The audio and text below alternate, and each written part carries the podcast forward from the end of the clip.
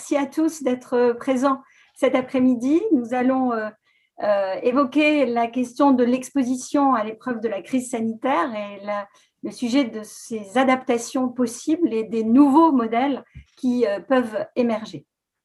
Repenser l'exposition, si de la crise sanitaire actuelle peuvent émerger des enseignements positifs, et nous sommes persuadés qu'il y en aura, nous sommes dans la nécessité de repenser ce qu'est une exposition, ce à quoi elle sert, ce que nous en attendons d'elle et pour qui et quel public. Déplacer les œuvres, ce n'est pas anodin et comporte des risques. Ils doivent être mesurés à l'aune des bénéfices pour le public et pour la science. Je cite ici Sébastien Allard dans un article de juin 2020.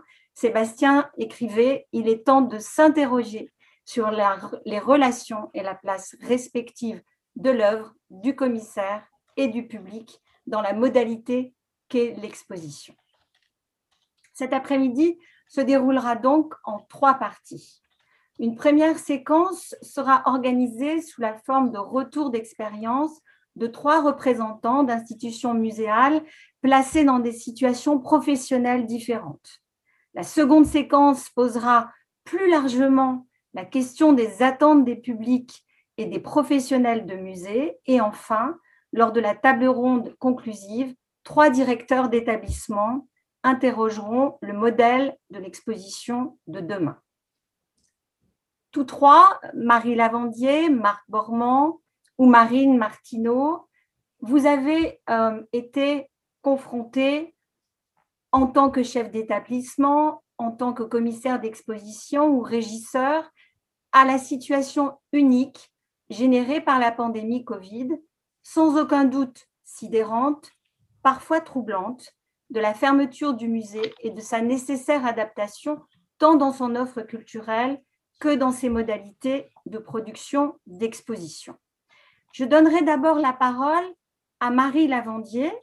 Marie est conservatrice générale et dirige le musée du Louvre-Lens depuis 2016 et a assuré le commissariat de l'exposition Soleil Noir qui réunissait, je crois, près de 180 œuvres de toute époque et de tout style et qui devait ouvrir le 25 mars 2020 et fut prolongé jusqu'en janvier 2021. Marie, nous sommes très heureux de t'accueillir aujourd'hui et je te donne la parole. Merci Hélène, merci à tous. Euh, bonjour à tous. Euh, euh, merci de, m'inviter à, partager un petit peu cette, cette vie d'une exposition qui effectivement devait ouvrir quasiment au moment où, la France a été, a été confinée pour la première fois. Euh, c'est déjà une manière de, répondre à la question que, euh, que vous posez, euh, comment on fait vivre une exposition en situation de crise sanitaire? Ben voilà, par exemple, déjà, tout simplement, on en parle. donc, j'ai grâce à, grâce à cette invitation, j'ai regardé un petit peu l'enchaînement, effectivement, des, des événements, parce que comme pour vous tous, tout ça nous semble déjà très, très loin. Euh, et donc, euh, je me suis rappelé que le 3 mars 2020, euh, on a mis en place une, première cellule Covid qui se réunissait tous les matins, hein, fondée pas tant sur le comité de direction que sur les, professionnels, notamment des, conditions de, travail et de sécurité. Le 9 mars, on a reçu notre première commande de gel hydroalcoolique et on était super contents. Ça avait été très difficile d'en avoir.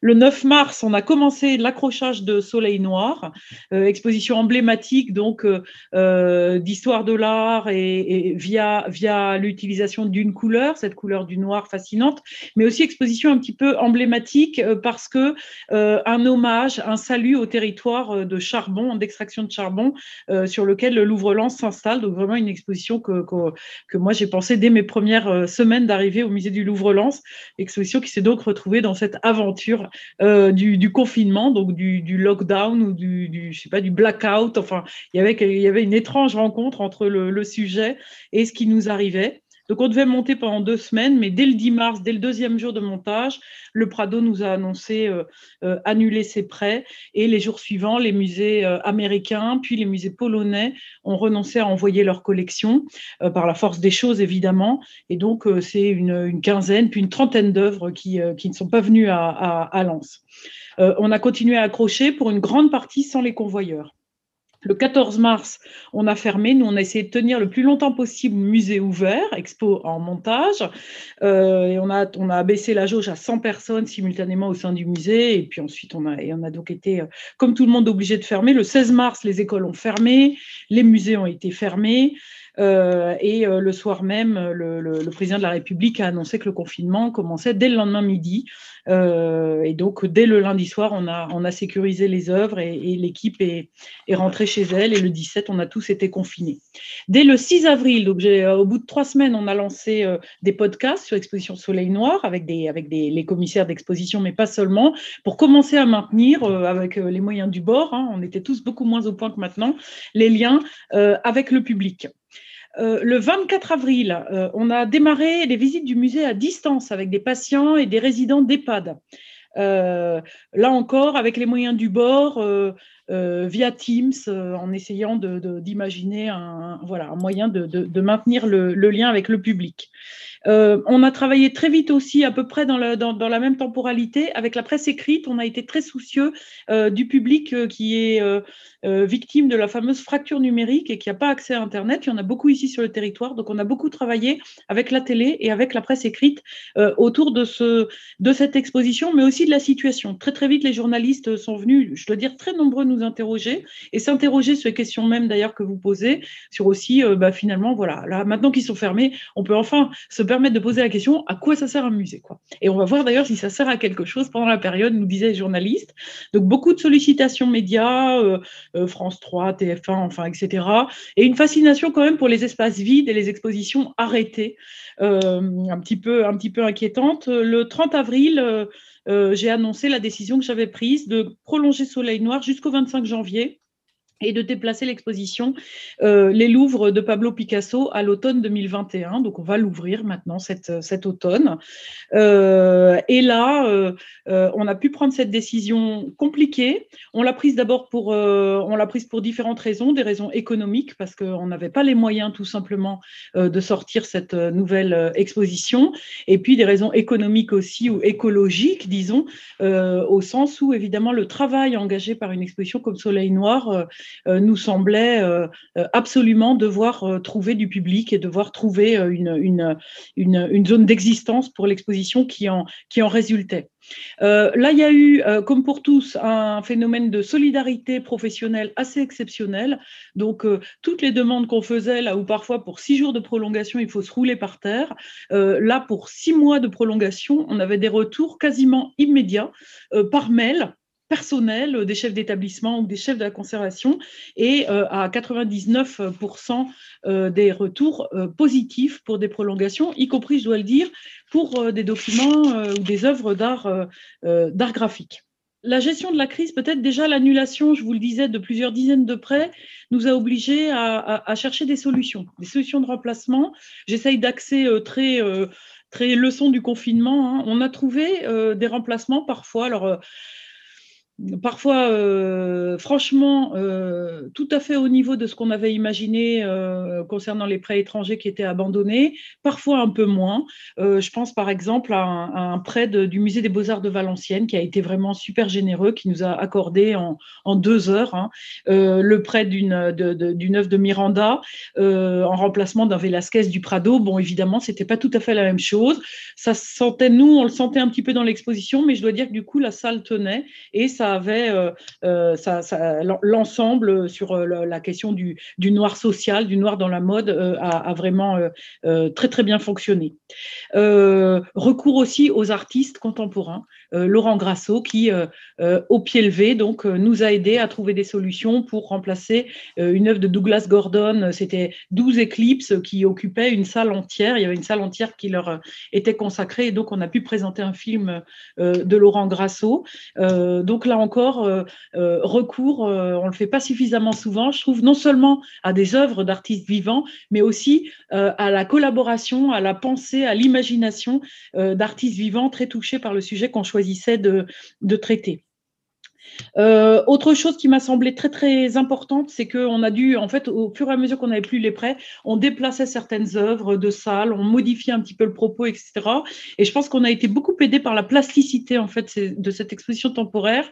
Et je suis souvent euh, moi assez assez inquiète en fait maintenant quand on quand on se lance dans des scénographies très contraignantes, dans des propos très précis, euh, où finalement chaque œuvre occupe une place totalement unique, incontournable, irremplaçable dans un propos, et où maintenant, j'y pense tout le temps, je ne peux pas m'empêcher de dire, non, mais si, si ce prêt-là, pour une raison ou pour une autre, il tombait, l'expo, la salle, la section tomberait. Donc maintenant, j'essaye de travailler un tout petit peu, un tout petit peu différemment. Même chose, donc l'expo, il est passé de 280 œuvres à 250 œuvres. Et franchement, euh, c'était super. C'était euh, au moins aussi bien, à mon avis. Donc, je pense que là encore, euh, des leçons aussi sur l'intérêt de ces expositions à taille humaine et parfois, effectivement, l'inutilité de démonstrations trop complètes que finalement, le, visiteur n'est même plus en état d'intégrer, de, en quelque sorte, au long d'une visite, on le sait, moyenne d'exposition et une, durée moyenne d'attention qui est de l'ordre d'une heure, hein, même si la visite moyenne, elle, elle peut avoisiner euh, une heure et quart. Je crois que pour Soleil Noir, c'était une heure dix, on l'a mesuré.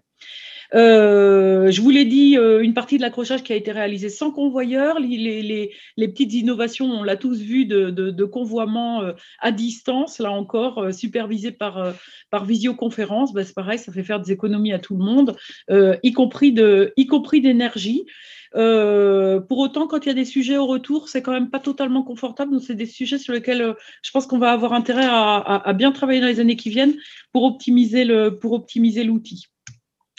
Euh, le travail avec, avec le public, ça c'est quelque chose dans quoi on s'est beaucoup, beaucoup, beaucoup investi.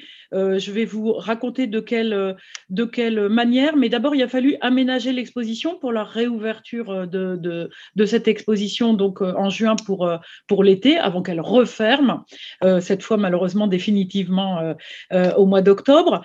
on a dû aménager évidemment comme tout le monde les jauges, on a dû marquer les places assises, on a dû surtout, ça ça a été très important, je pense que vous en avez parlé ce matin, modifier tous les dispositifs interactifs, toutes, tous les rideaux qui permettaient de privatiser. Enfin voilà, c'est des expos patouches hein, et je pense qu'on en a pour un petit moment avec les expositions patouches. Euh, allongement des prêts, je vous en ai parlé. Agilité, mue permanente pendant six mois, euh, mais aussi capacité à entretenir une dynamique longue avec les publics. Donc au final, on a eu presque 65 000 entrées sur euh, cette exposition. C'est un, très bon, un très bon chiffre. Hein. C'est mieux que les frères Le Nain, c'est mieux que le Brun, c'est mieux que d'or et d'ivoire au, au, musée du Louvre-Lens. des visiteurs qui ont été très satisfaits, des visiteurs qui se sont sentis en sécurité. Ce sont des choses qu'on a mesurer et surtout à la réouverture. Alors, est-ce que c'est lié au sujet? Est-ce que c'est lié à la crise? Un public différent. Un public qui est venu en plus, petite, euh, plus petit groupe, un public qui est venu, euh, donc plus petite cellule de visite, et un public qui a été beaucoup plus nombreux à être euh, employés ou ouvriers, pratiquement le double du chiffre qu'on a habituellement, qui est déjà euh, quatre points au-dessus des moyennes nationales. Donc, euh, euh, voilà, un public plus pauvre qui est venu à ce moment-là. Encore une fois, est-ce que c'est d'avoir été privé de musée Est-ce que c'est d'avoir été privé aussi en quelque sorte de, de vacances? Est-ce que c'est cette exposition, ce sujet dont on a beaucoup parlé? Je ne sais pas, mais ça a été quelque chose de très, de très, impressionnant pour nous. Alors peut-être en deux mots, vous parlez de, de la politique autour de l'exposition, avec là encore des formats numérique, notamment comme nous tous, hein, la nuit des musées. Le festival, on avait un festival de danse qu'on a dû déjà remettre deux fois. Il devait être au printemps, ensuite il devait être à l'automne, et maintenant trois fois d'ailleurs. Maintenant, il devait à nouveau être au printemps. Donc euh, on l'a tenu à distance. Euh, ça a été 15 000, 15 000 vues comptabilisées euh, avec des danseurs donc qui, qui, qui dansaient dans l'exposition même. Euh, le maintien de, cette activité auprès des publics, moi je crois que c'est une période pendant laquelle on a appris euh, qu'il fallait donner des preuves d'amour au public. Donc vraiment euh, rester en contact à toute force, lui, lui montrer à quel point on pensait à lui, rien qu'à lui, quitte à aller chez les gens, quitte à aller dans l'espace public de différentes manières. En particulier tous ces outils géniaux qu'on est en train d'utiliser maintenant, qu'on a découvert pendant la période, nous on les a mis en œuvre de la façon suivante. Moi je vous ai dit le l'expo virtuelle, totalement virtuelle, c'est pas mon truc. Je pense que ça remplace pas une exposition réelle. Il y a quelque chose pour moi très important dans l'expérience du musée. Au-delà même de l'objet, c'est la rencontre, la rencontre avec euh, des gens. Alors avec euh, euh, les personnes du passé qui ont, mobilisé ces, ces matériaux, qui ont travaillé pour créer ces objets, mais aussi tous les gens au Louvre-Lens, c'est notre marque de fabrique, qui vont accueillir, qui vont parler dans beaucoup de formats chez nous, libres, gratuits, répétitifs, récurrents en tout cas. Et donc on a essayé de recréer ça avec des visites guidées à distance. Ce sont les médiateurs qui donc présentent en temps réel, c'est sur inscription maintenant, aux visiteurs, avec des échanges de, euh, de, points de vue, de vue, des questions, etc. Il y a un médiateur qui parle, un autre qui filme les objets et son collègue. Et donc, c'est assez super. Hein. et je pense que c'est vraiment une, une, voie d'avenir. On a poussé ça, y compris pour les ateliers de pratique artistique, avec aussi du click and collect en complément. Donc, on pouvait venir chercher le matériel et ensuite euh, s'inscrire pour participer euh, à ces ateliers avec évidemment, bon, ben, à l'arrivée des, je vous détaille pas ça, mais des milliers de vues et surtout beaucoup, beaucoup de, nouveaux abonnés euh, à nos, de nouveaux, de nouveaux membres, disons, de nos, de nos, de, nos communautés euh, euh, numériques. Donc, euh, beaucoup d'opportunités, y compris d'ailleurs, in fine, euh, artistique, ou une autre manière de faire vivre l'exposition. On a Alain Flécher, dont on présentait une œuvre dans l'exposition, qui, très touché par la découverte de cette exposition vide, nous a proposé non pas de faire un film sur l'exposition, mais que l'exposition puisse être aussi, euh, même pas l'objet, mais puisse être vraiment aussi un film. Donc il, a réalisé un film permis par le fait que l'exposition était, était fermée au public. Euh, il a filmé tout seul dans le noir pendant 48 heures et il a sorti un film euh, totalement merveilleux. Donc voilà en quelques, en quelques mots comment on a fait vivre cette exposition, comment on est resté vivant aussi, comment nos équipes sont restées mobilisées, nourries par ce contact avec le public. Euh, et puis comment aujourd'hui on a conscience euh, euh, à la fois qu'effectivement il faut repenser un certain nombre de choses. Pour autant, je pense qu'il ne faut pas renoncer, on le sent, on en a tous tellement besoin, encore une fois, à ce qui fait la, chair, la beauté d'une rencontre muséale, qui est bien une rencontre physique et qui engage d'ailleurs pas seulement l'esprit, mais bien le, corps tout entier, la sensibilité, l'expérience de chacun. Et tout ça, on a besoin, je crois, aujourd'hui, effectivement, et merci de le faire et de nous le permettre, euh, d'échanger dessus, euh, de le professionnaliser, de le penser plus avant euh, et très probablement de, développer encore plus avant toute cette médiation numérique. Alors, je vous montre juste pour finir quelques objets, quelques photos en essayant de ne pas me tromper. pour illustrer ce que je viens de dire. Dernière chose, peut-être d'ailleurs pour terminer, dans les expositions qui vont suivre, on essaye de faire des choses autour parfois d'une seule œuvre. Donc, euh, euh, une œuvre de Pascal Convert qu'on vient d'installer à l'entrée de la Galerie du Temps. Nous, on a fait le choix de continuer à accrocher Hein, euh, pour être prêt en même pas, moi j'ai demandé 12 heures à mes équipes, même pas 24 heures, même pas 48 heures, pour être prêt à ouvrir dès que ce sera possible, pour maintenir encore une fois aussi en état de vie nos équipes, hein, quelque part. Donc Pascal Convert dans la Galerie du Temps, bientôt une douzaine d'œuvres issues du musée du Quai Branly, et on en crée des événements qui ont des retentissements parfois aussi importants que des expositions de centaines d'œuvres, et puis une grande installation de Bernard Venet cet été. Merci infiniment, Marie. Je pense que grâce à toi, euh, on, a trouvé un fil rouge pour, euh, pour cet après-midi qui pourrait être repensé sans renoncer. Euh, et je pense que Marc Bormand en sait quelque chose, lui qui est conservateur en chef au département des sculptures au musée du Louvre, et nous parlera de, son exposition Le corps et l'âme de Donatello à Michelangelo, qui malheureusement a, vécu une, vie, on va dire peut-être euh, sans doute parallèle. Et je vous laisse la parole, Marc. Bonjour. Eh bien, je vous remercie effectivement de me permettre de poursuivre euh, cette proposition sur les expositions euh, ouvertes, fermées, on peut dire. C'est en tout cas le cas du corps et l'âme. Donc, cette exposition qui était programmée au musée du Louvre au mois de mai 2020, donc euh, qui a, au moment de sa préparation, subi euh, de plein fouet effectivement la crise. Et donc, je vais essayer de parler rapidement de la manière dont euh, les équipes, le musée et les équipes du musée ont réagi à ça, hein, et comment on a essayé de préserver, sachant qu'on était dans une vision très floue des choses, comment on a réussi à préserver le projet, à le reporter et actuellement à le prolonger. Voilà, donc des choses très concrètes dans l'action vis-à-vis de cette exposition. Alors, euh, une grande exposition sous pyramide, hein, comme on les connaît, 1000 mètres carrés, euh, là, un nombre d'œuvres plus limité, 150 œuvres, mais quand même un très long travail de préparation. Et second point qui complique peut-être encore un petit peu les choses, euh, une exposition en collaboration avec un autre musée étranger, donc faite en étroite collaboration avec le Castello Sforzesco de Milan, ce qui doublait un petit peu la complexité des choses, mais en même temps permettait de s'épauler hein, dans ce moment un petit peu compliqué. Euh, sachant que une grande exposition, eh ben, comme un de mes anciens collègues au Musée national d'art moderne à Beaubourg le disait, hein, c'est un peu gravir euh, une haute montagne avec un sac à dos lourdement chargé. Et là, le sac a été effectivement très lourdement chargé. Donc, euh, en mars 2020, il s'est agi effectivement euh, très très rapidement d'arrêter la préparation de l'exposition hein, et avec une visibilité qui était extrêmement faible, d'étudier la faisabilité d'un report. Hein. Avec peut-être juste ce seul petit avantage, comme on était en collaboration avec les musées de Milan, hein, il se trouve que Milan, on le sait bien, par rapport à la pandémie, était un tout petit peu en avance sur ce qui avait arrivé en France, deux semaines d'avance. Donc, on a très bien vu arriver la vague. Hein, et donc, ça a permis, pendant une semaine, de préparer les contacts avant même l'annonce du confinement pour étudier les possibilités d'un report sachant qu'on était à la mi-mars et que l'exposition devait ouvrir en mai. Donc, très vite, hein, euh, on a étudié avec euh, les partenaires, et il y avait dans ce cas-là une cinquantaine de prêteurs, ce qui n'était pas complètement simple.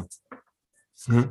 On a essayé de voir euh, ce qui était possible, hein, obtenir l'accord d'un maximum de prêteurs en, en tous les cas, pour voir comment le report était possible, ce qui voulait dire, dans le cas du Louvre, reporter l'exposition à l'automne et donc reporter l'ensemble de la programmation, bien évidemment, l'expo d'octobre repasse, passant au printemps, etc. etc.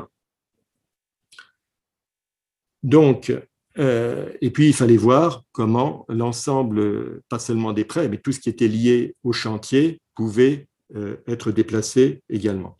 Et donc, il, faut dire, avec l'ensemble des équipes, hein, depuis la chargée de production Marie Vinouz, du chef de service des expositions Pascal Périnel, jusqu'à toutes les équipes de direction, hein, Dominique de Fonréau, Jean-Luc Martinez, tout le monde, effectivement, s'est mis euh, en état de programmer, effectivement, le report, hein, euh, grâce à cette solidarité qu'on a dont on a déjà beaucoup parlé, mais qui a été, c'est vrai, tout à fait euh, manifeste et général en Italie, au Royaume-Uni, en Allemagne, en Espagne, en Hongrie, hein, euh, avec euh, beaucoup de générosité. L'ensemble des prêteurs ont accepté hein, tout à fait ce report à l'automne. Hein. Juste un petit bémol pour les États-Unis qui étaient dans une situation plus complexe. Voilà. Et donc, cette prolongation, euh, on l'a eu grâce à cette bienveillance. Au total, pour donner une idée, voilà, il n'y a que huit œuvres hein, qui ne sont pas venues. Hein.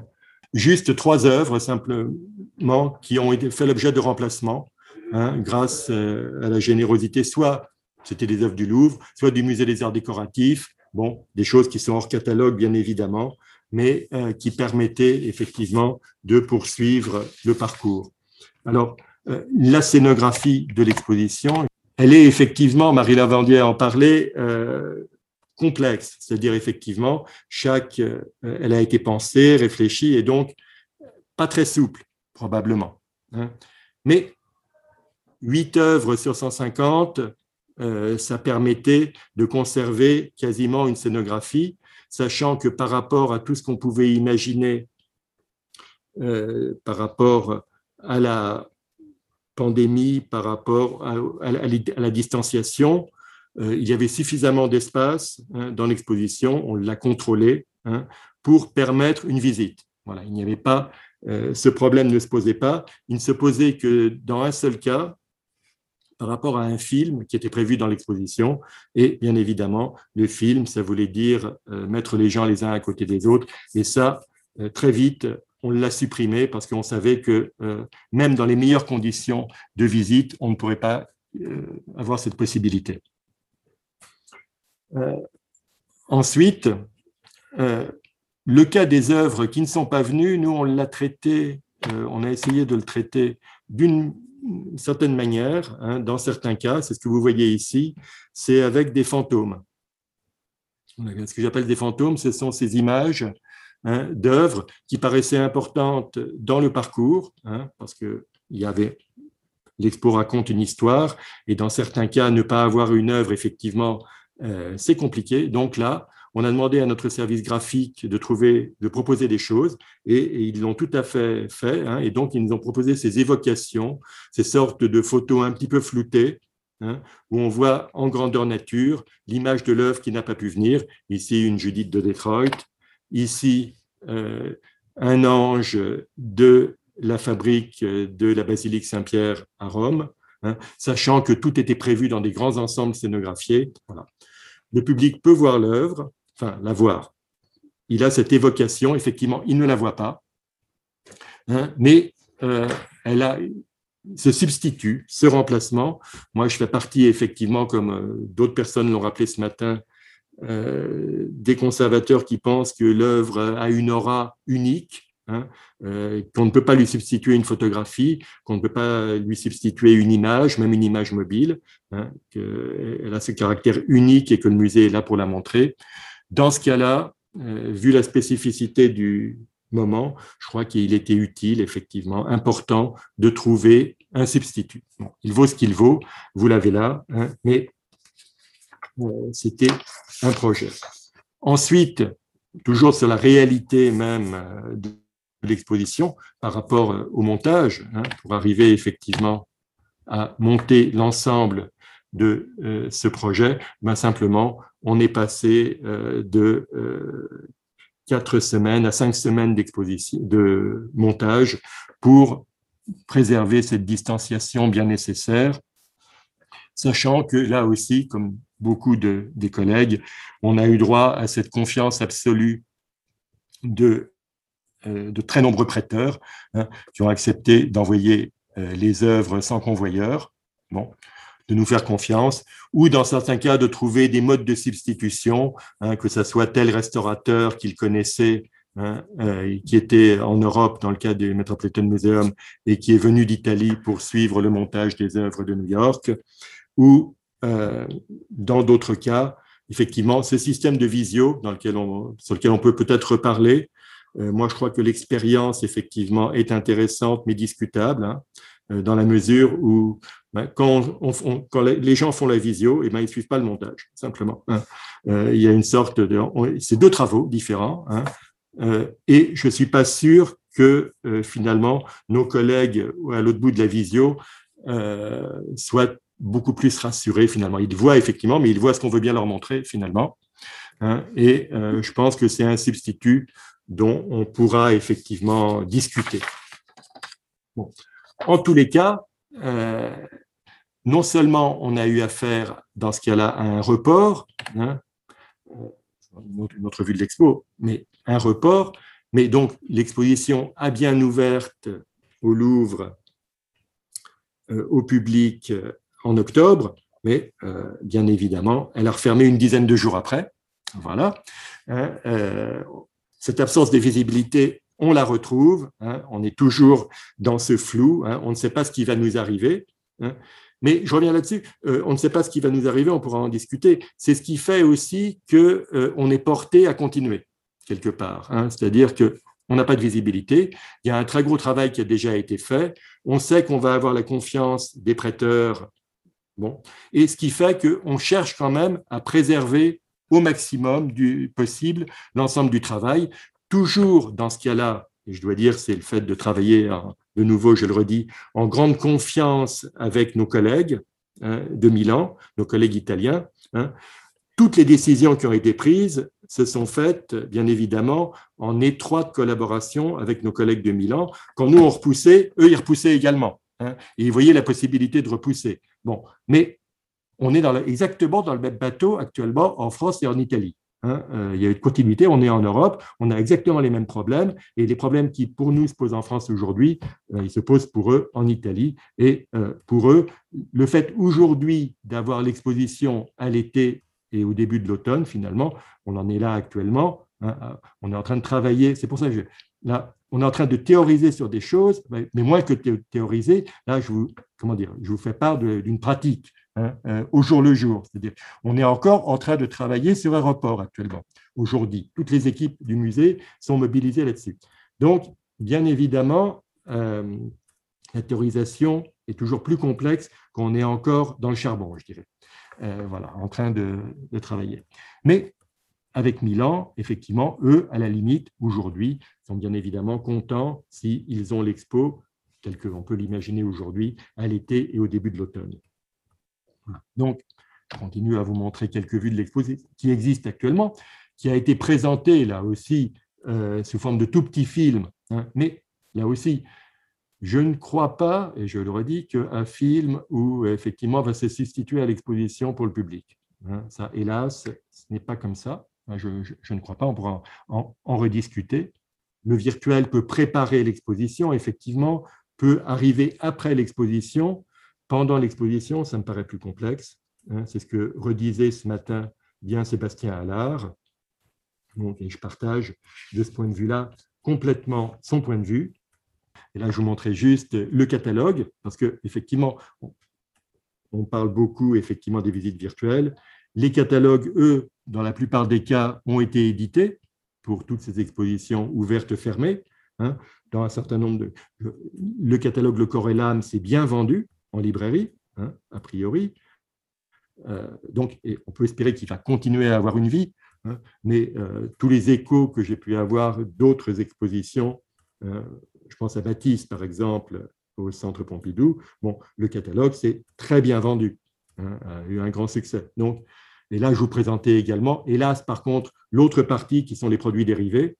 Et, eh ben, et là, je vous présente les magnettes qui avaient été programmées par la RMN. C'est sûr que eux, euh, si l'exposition n'ouvre pas, auront une vie plus complexe. Euh, ce qui ne nous a pas empêché, effectivement, par ailleurs, de continuer au sein du musée un travail de programmation autour de l'exposition, hein, comme ça se fait habituellement. Hein.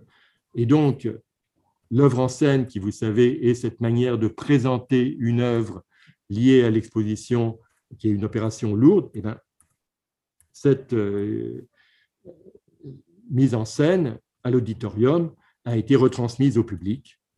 Donc, euh, ça s'est fait euh, en virtuel, à distance, mais ça s'est fait de la même manière. Hein. on avait pensé une journée d'études à la fin de l'exposition le 29 avril, hein. Une journée à Paris, ensuite il y aura une journée à Milan. elle est, on, l'espérait bien évidemment en, en présence du public.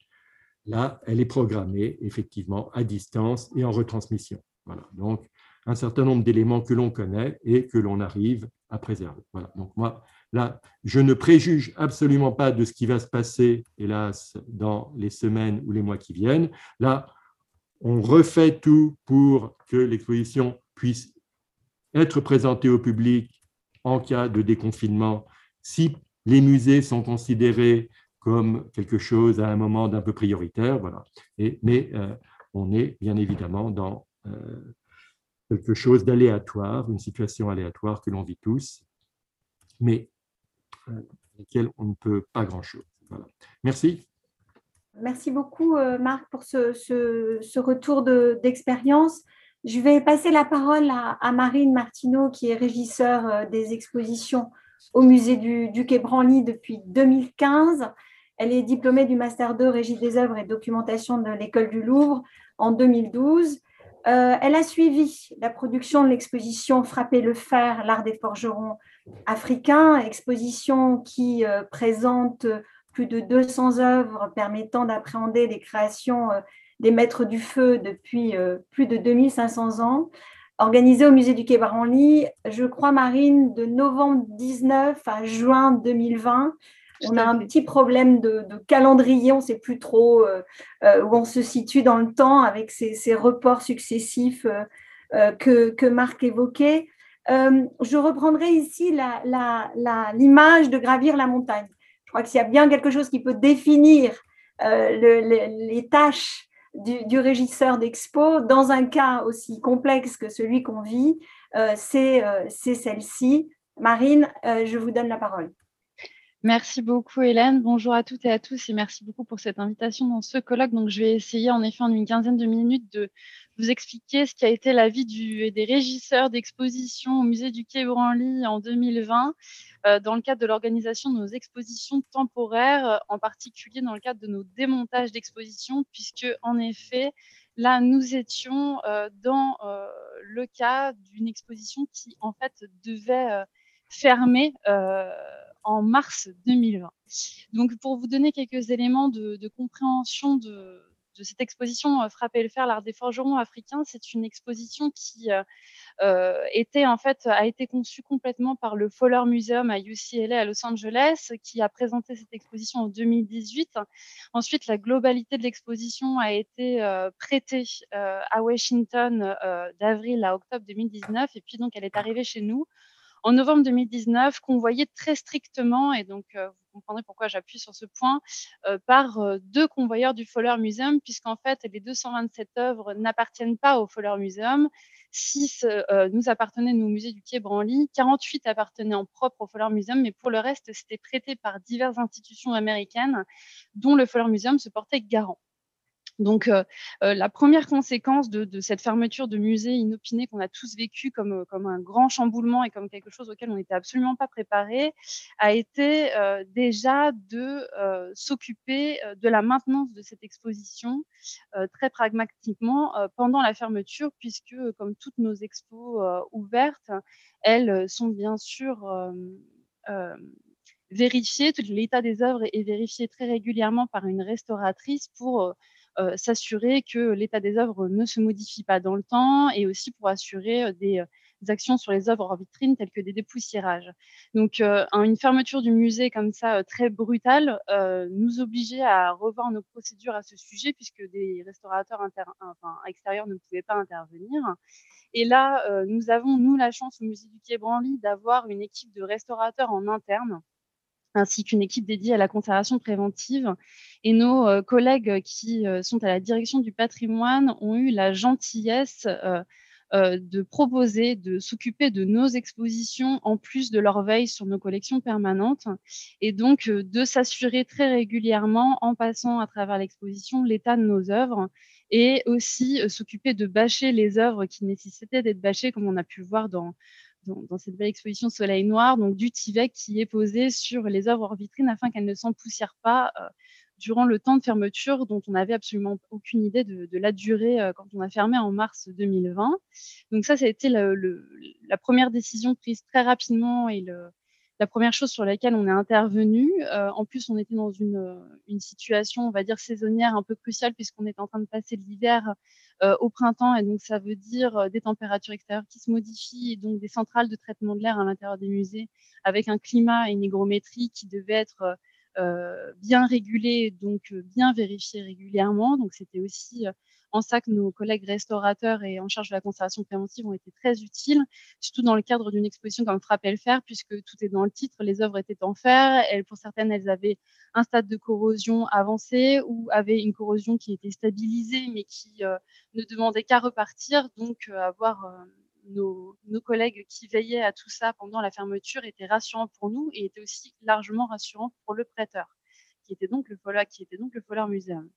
La deuxième conséquence et la, deuxième euh, adaptation euh, qu'on a dû mettre en place très très rapidement a été la prolongation, donc un aspect tout à, tout à fait administratif, mais qui a été euh, chronophage pour nous tous et je pense pour tous les régisseurs de France et de Navarre, ça a été la prolongation de tous les marchés, les marchés de transport, les marchés de soclage, les marchés bien sûr d'assurance, donc l'assurance de nos œuvres, et puis le point crucial a été bien sûr ben, la fameuse date de fermeture et le glissement du calendrier, puisqu'on savait quand est-ce qu'on fermait, mais on ne savait absolument pas quand est-ce qu'on allait rouvrir. Et malgré tout, comme ça a été évoqué précédemment, euh, il nous fallait envisager la suite, puisque euh, une exposition en suit une autre, et, donc on ne pouvait pas non plus continuer, enfin arrêter brutalement de travailler. Donc, il nous était aussi euh, obligatoire d'envisager plusieurs scénarios, et des scénarios, on en a envisagé de nombreux, pour euh, essayer de voir comment on allait pouvoir s'arranger et ne pas trop perturber la grille de programmation du musée. D'autant qu'on avait une exposition qui est toujours ouverte aujourd'hui, qui s'appelle Olmec et qui euh, nécessitait un temps de préparation assez important euh, dû à la, aux œuvres qui la composent, qui sont des œuvres lapidaires et très lourdes, donc qui nécessitent un temps de préparation assez important. La première, à cela s'ajoutait le problème qu'on traitait donc avec des œuvres qui euh, venaient des États-Unis et qui repartaient donc aux États-Unis. Et on était dans un statut où euh, la situation était euh, dans un état en France, mais elle était bien plus problématique aux États-Unis. On n'avait absolument pas conscience de l'état du trafic aérien. Tout ce qu'on savait, c'était que les avions étaient cloués au sol et qu'on ne pouvait pas, en l'état actuel, refaire partir les œuvres tout de suite. Et donc, il a fallu aussi trouver des points de négociation avec notre prêteur principal et c'est là qu'ont commencé les pourparlers puisque je pense qu'on peut vraiment euh, parler de pourparlers. On a eu un long temps de négociation avec notre prêteur qui était déjà inquiet de cette prolongation sans avoir une date, une échéance euh, fermée définitive, qui lui-même était très inquiet de sa capacité euh, et de surtout de son incapacité à pouvoir venir pour le démontage et donc pouvoir convoyer les œuvres et superviser le démontage et était aussi également inquiet de la capacité de circulation des œuvres à la fois en France par les transporteurs d'œuvres d'art français, mais aussi euh, de euh, territoire à territoire entre euh, la France et les États-Unis avec le trafic aérien. Donc, on a discuté de, longues journées, de longues semaines. tout a été envisagé. à la base, pendant quand même plusieurs semaines, voire mois, on a envisagé de prolonger cette exposition jusqu'au mois d'août 2020.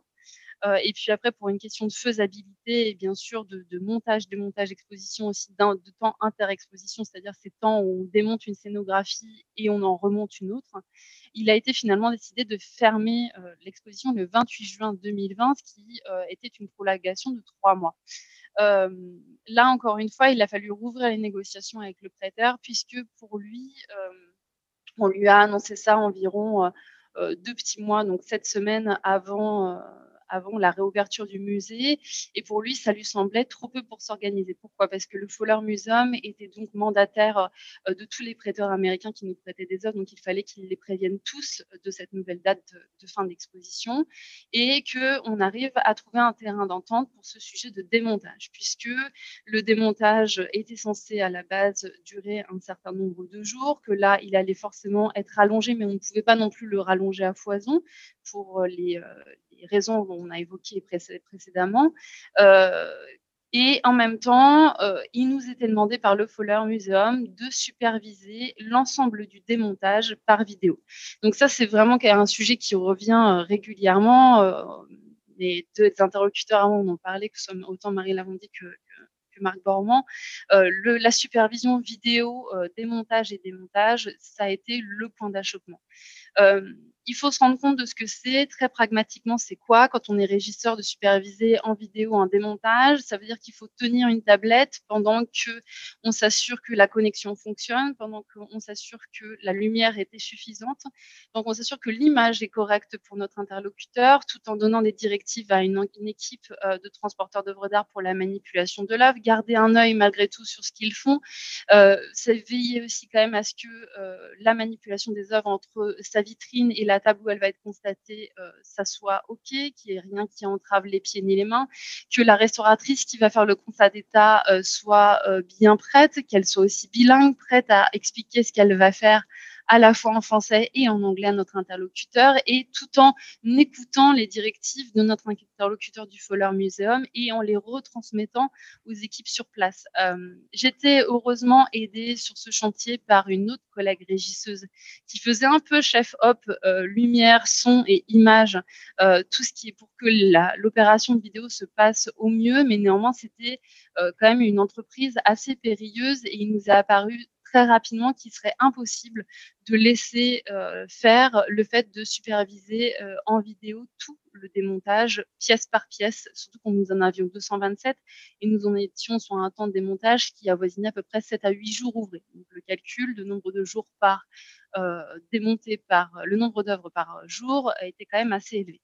Donc il a été décidé in fine qu'on fasse un point zoom très long et très détaillé avec le Fowler Museum pour qu'ils nous donnent leurs directives sur toutes les œuvres et qu'on établisse un planning de désinstallation très strict avec des horaires de rendez-vous euh, pour certaines œuvres en particulier qui présentaient des fragilités ou une complexité euh, une, inhérente à l'objet, afin qu'on puisse superviser euh, cela par vidéo et qu'on puisse donner rendez-vous et qu'ils puissent voir au maximum les opérations.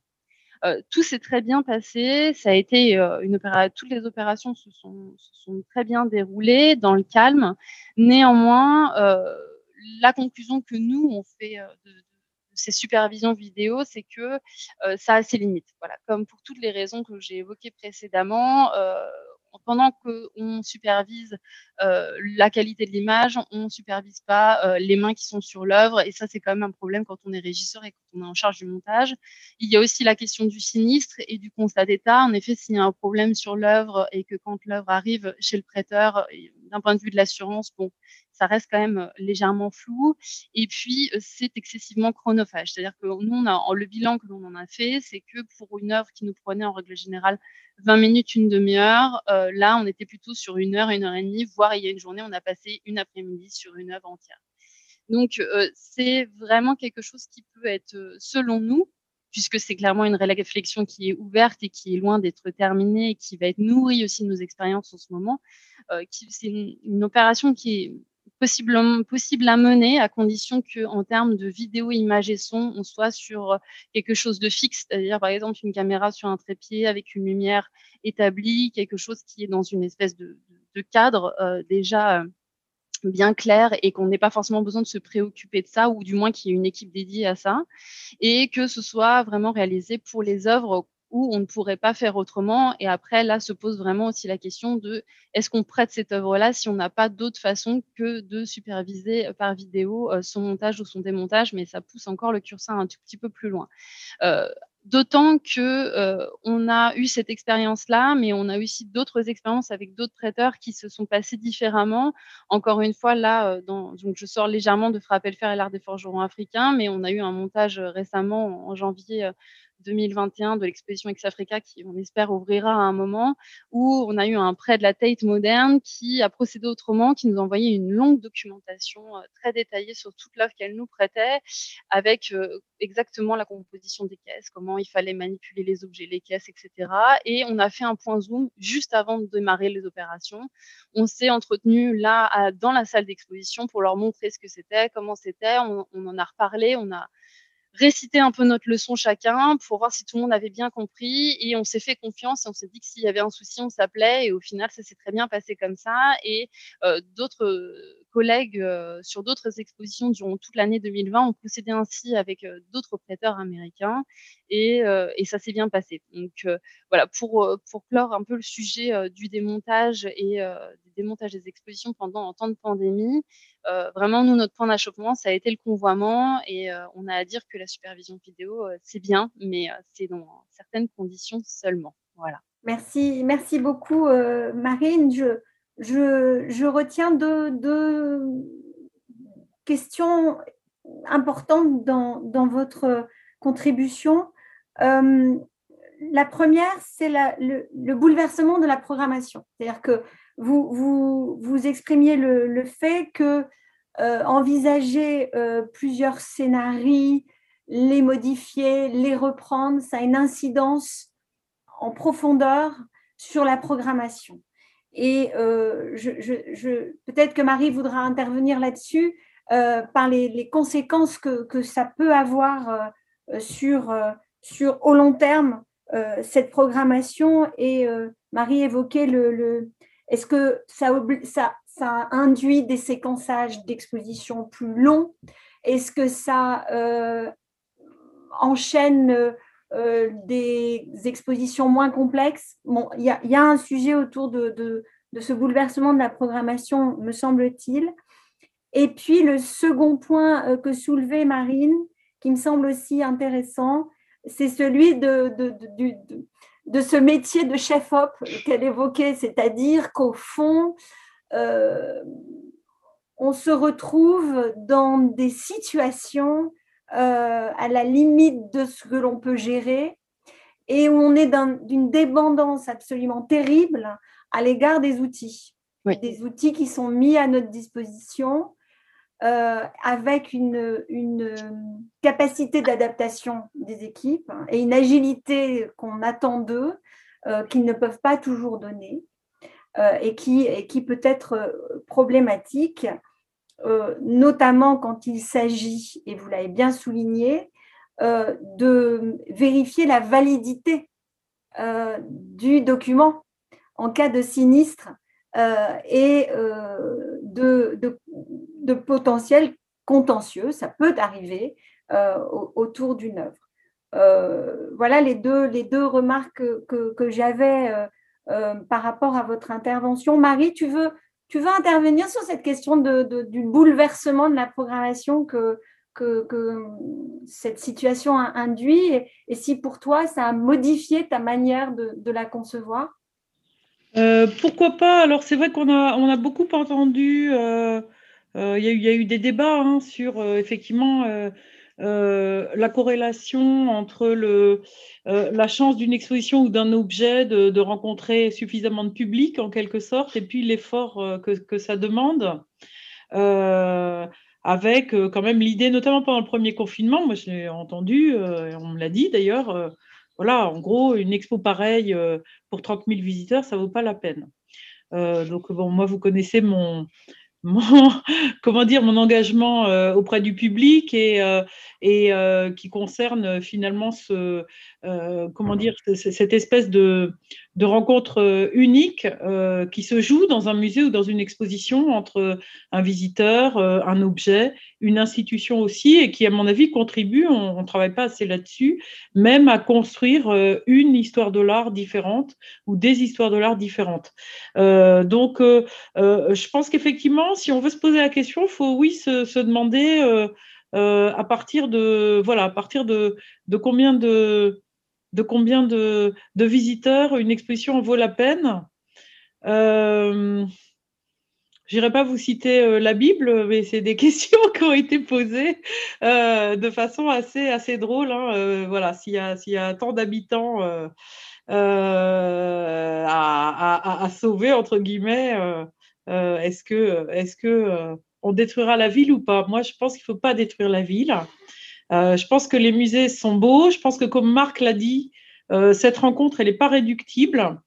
je pense qu'on est en train de, l'air de rien, de traverser une, vraie crise des musées, où les musées ont besoin de, démontrer qu'ils peuvent continuer à, toucher, non pas le plus, large public possible sur le plan numérique, mais à toucher tout le monde et à toucher euh, les gens qui nous payent, euh, les gens qui sont euh, aussi copropriétaires des, trésors qui nous, sont, confiés. Et je pense que c'est vraiment pas le moment de baisser les bras là-dessus. Donc moi, je pense qu'évidemment, il faut surtout pas arrêter les expositions, et alors encore moins au profit de propositions numériques. Pour autant, le numérique, on l'a vu, on va l'inviter et de plus en plus dans nos expositions, dans nos médiations.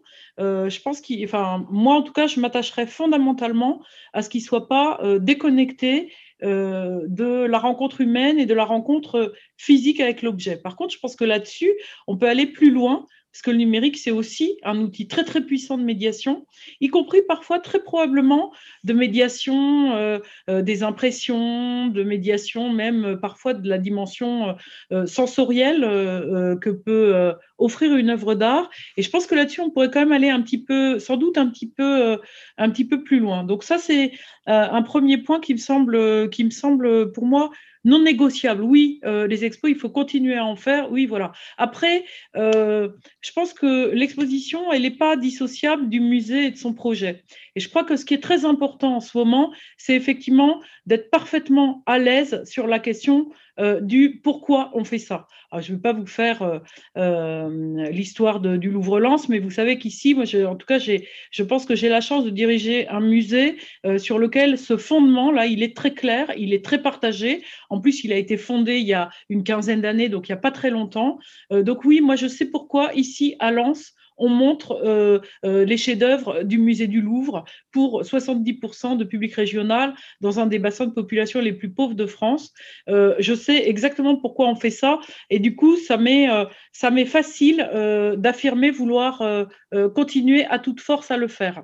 Je pense que dans d'autres établissements, c'est sans doute le moment de, reposer aussi cette question et de refonder un petit peu le pourquoi on fait, pourquoi on fait ça. Parce qu'effectivement, derrière, on l'a dit, bien sûr, euh. Euh, euh, il y a toujours un risque, et puis il y a toujours, disons-le aussi, pas forcément des dégâts, mais quelque chose qui s'inscrit dans l'objet quand on fait le choix de le changer euh, de contexte. Pour autant, un musée, fondamentalement, c'est ça. Sinon, on est des conservatoires, on est des universités d'histoire de l'art, on est des centres de recherche, mais on n'est pas des musées. Donc ça, je pense qu'il faut l'assumer.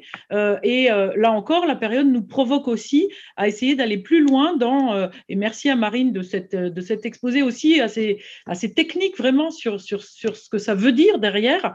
Je, je, pense que la, la période, elle nous provoque à aller plus loin euh, dans cette question essentielle au musée, qui est celle justement de la conservation, parce que c'est la condition sine qua non pour continuer à montrer les objets. Pour autant, pour autant, je crois que la période, elle nous a montré que quand même, entre nous, qu'est-ce qu'on s'impose comme règle, comme norme, comme etc., dont parfois on pourrait, en toute intelligence et en tout professionnalisme, euh, euh, faire l'économie. Donc, euh, je pense que c'est aussi une période qui a ouvert, quand on nous autorise un prêt de neuf mois sur les arts graphiques, euh, y compris de la part d'un des prêteurs que je ne citerai pas, mais qui est un des plus exigeants du marché. Euh, c'est pas pour euh, cramer les documents, hein. Euh, c'est parce qu'on sait qu'il y a des alternatives. C'est parce que les, objets euh, soit sont pas sortis pendant des années, soit vont pouvoir être mis au repos, soit etc. etc. Donc, je ne vais pas rentrer dans le détail, mais vous savez que j'ai pas mal travaillé sur ces sujets-là, euh, ces fameuses normes, 50 lux, 7 heures par jour pendant 3 mois, etc. En fait, tout ça, ça peut être relativisé.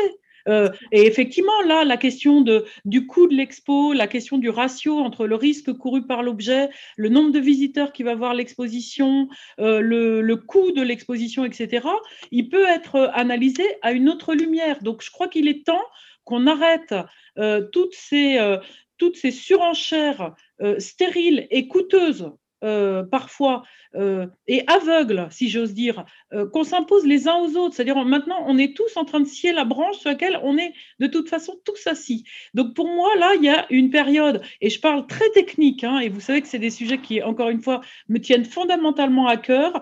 je crois que c'est vraiment une période qui nous provoque enfin euh, à ouvrir ces dossiers. Ça fait des décennies qu'on fait des recherches sur le sujet. Les billes, on les a, et pour des raisons que j'ignore, on n'arrive pas, on n'arrive pas à euh, en, tirer les conséquences dans nos pratiques professionnelles pour le bien-être euh, du public et des collections, qui doit évidemment jamais entrer en contradiction fondamentale.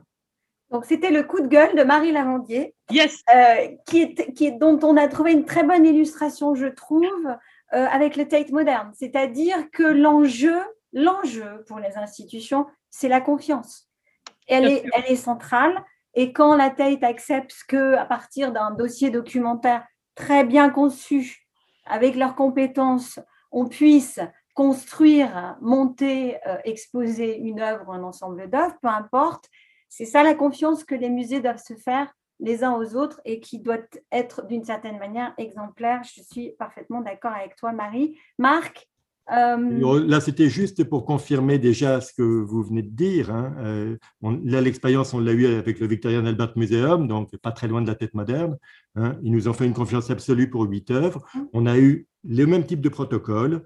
Hein. On a eu des dossiers, effectivement, qui nous ont été envoyés extrêmement précis, œuvre par œuvre. Ensuite, on a eu une réunion préparatoire de plusieurs heures avec la chargée d'exposition, moi-même, nos, homologues. Hein. et à partir de là, eh ben, euh, l'ensemble des opérations de montage se sont parfaitement passées. On leur en a rendu compte immédiatement. On pouvait les joindre à tout moment. Et on était vraiment là dans des cas d'œuvres parfois un peu fragiles d'ailleurs, hein, euh, fragiles entre guillemets, mais des œuvres simples, des, sculptures, des œuvres un peu lourdes, devant trois dimensions. Les choses se sont parfaitement passé, comme ça d'ailleurs été le cas, hein, heureusement, je dois dire, pour l'ensemble des œuvres montées dans le cadre de l'exposition coréenne. Voilà. Hein.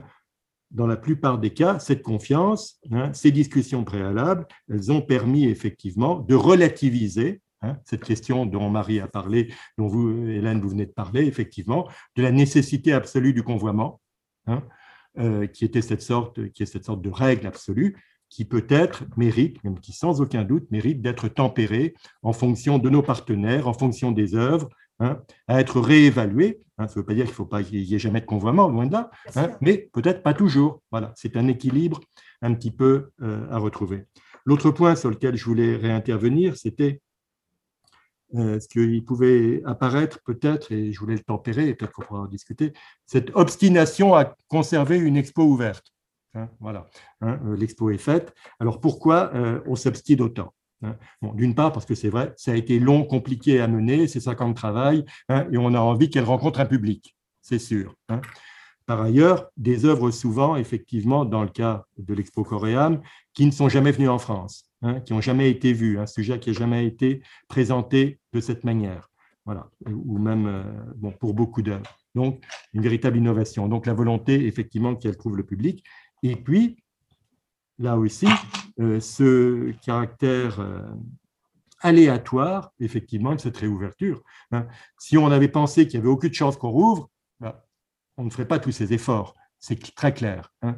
Mais il se trouve que on est vraiment dans l'aléatoire. On sait qu'autour de nous, en Suisse, en Belgique, il y a des musées qui ont, euh, il y a des gouvernements qui ont eu d'autres politiques hein, pour plein de raisons. Hein, voilà, avec des musées ouverts. Euh, les musées à Bruxelles, ils sont ouverts actuellement. Les musées en Suisse, ils viennent de rouvrir et ils n'ont pas été fermés si longtemps. Donc, tout ça est très relatif et c'est, je crois, un peu là-dessus qu'on a estimé qu'il y avait effectivement cette possibilité euh, de justifier cette obstination qui n'est pas simple, hein, qui demande effectivement à toutes les équipes, aux régies, à l'ensemble des équipes du musée, à l'ensemble de nos partenaires, des efforts extrêmement considérables. Hein mais je crois que euh, c'est plutôt pour la bonne cause. Je vous remercie infiniment euh, tous les trois. Je vous invite à, rester avec nous. Euh, sans doute, nous pourrons continuer avec notre seconde séquence qui pose plus largement la question des attentes des publics. ces pratiques différentes, nouvelles qu'on a pu décrire et décaler, génère-t-elle un ou des modèles originaux, notamment dans la relation au public, qu'il soit professionnel ou simple visiteur euh, du musée. Et dans cette perspective, Lou Wolf et Anne Jonchery nous présenteront les enquêtes du ministère sur les nouvelles pratiques culturelles.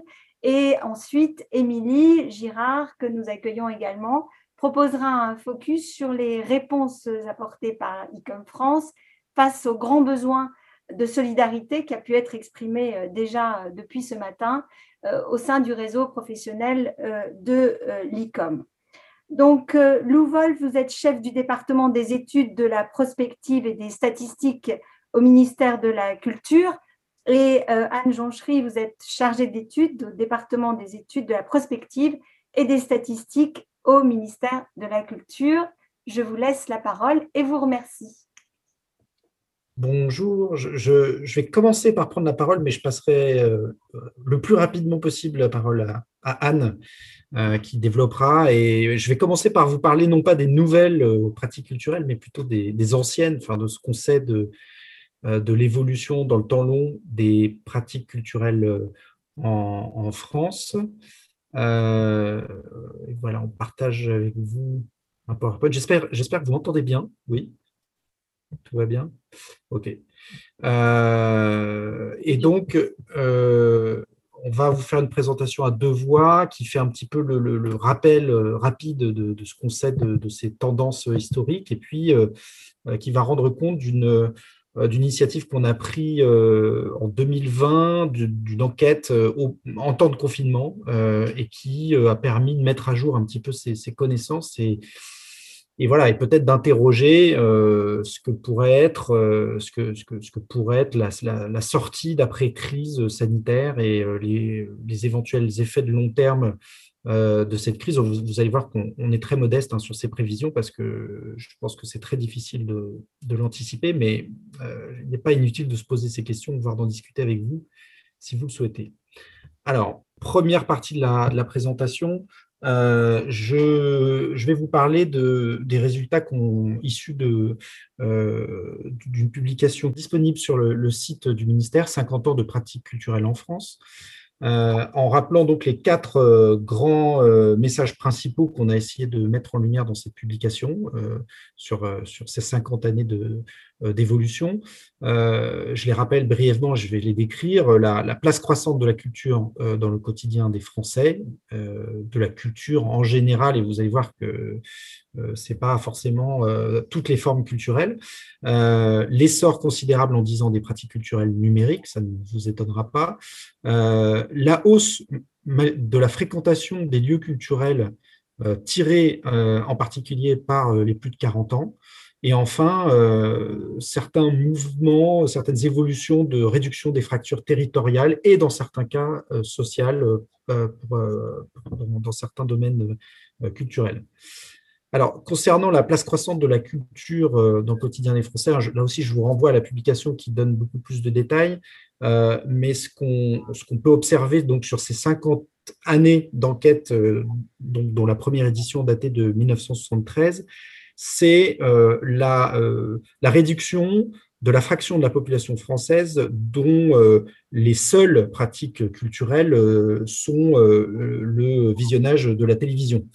Et avec voilà, différentes évolutions, et notamment le développement des pratiques numériques, mais avant ça aussi le développement des, pratiques d'écoute de radio, de, de sortie au cinéma, on va le voir un plus grand nombre de Français, euh, au fil des décennies, se sont mis à pratiquer euh, de façon un peu plus diversifiée euh, différentes formes culturelles. Deuxième constat sur cette place croissante de la culture dans le quotidien des Français, c'est le, maintien à un niveau malgré tout élevé, même si en légère régression, des pratiques audiovisuelles qui demeure donc centrale euh, dans euh, les pratiques culturelles euh, de nos concitoyens. et donc en 2018, juste avant la crise sanitaire, c'était 78% des Français qui, déclaraient regarder quotidiennement la télévision, contre 87% en 2008, et 60% qui écoutent quotidiennement la radio. Donc, contrairement à ce qu'on peut souvent entendre, hein, la télévision n'est pas, un, pas un, média en, déperdition. il les, euh, les, taux de pratique baissent légèrement, mais restent à des niveaux très élevés pour, beaucoup de, nos, concitoyens. Euh, l'écoute de musique euh, connaît quant à elle donc un essor historique et est devenue une pratique très, très fréquente dans le quotidien des Français. 57% des Français écoutent quotidiennement de la musique, ils étaient 34% en 2008.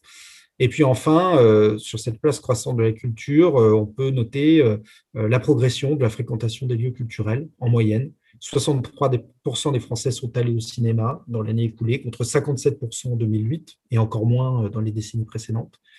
44% ont visité un site patrimonial, musée, exposition ou monument historique, contre 39% dix ans avant. et voilà. Euh, donc voilà, place croissante de la culture, euh, de la culture dans le quotidien des Français et euh, un, donc un sous-phénomène dans ce grand constat, mais qui, qui a attiré bien sûr notre attention, c'est la, place primordiale prise par les pratiques culturelles numériques. le succès de l'écoute de musique quotidienne que je décrivais précédemment est, beaucoup lié au développement des pratiques numériques, avec un, une part de Français toujours plus nombreux à écouter de la musique en ligne. Euh, la consultation quotidienne des vidéos en ligne, qui est devenue une réalité pour euh, un, Français sur cinq, euh, l'importance des réseaux sociaux. Ces, évolutions sont particulièrement fortes, évidemment, pour les plus jeunes, pour lesquels les pratiques d'écoute de musique en ligne, de consultation de vidéos ou de fréquentation des réseaux sociaux sont devenues des pratiques majoritaires. Euh, et puis, euh, troisième phénomène, euh, au sein de ces pratiques culturelles numériques, l'importance prise par les jeux vidéo dans le quotidien des Français. 44% des Français déclarent y jouer, donc presque un Français sur deux, tous âges confondus.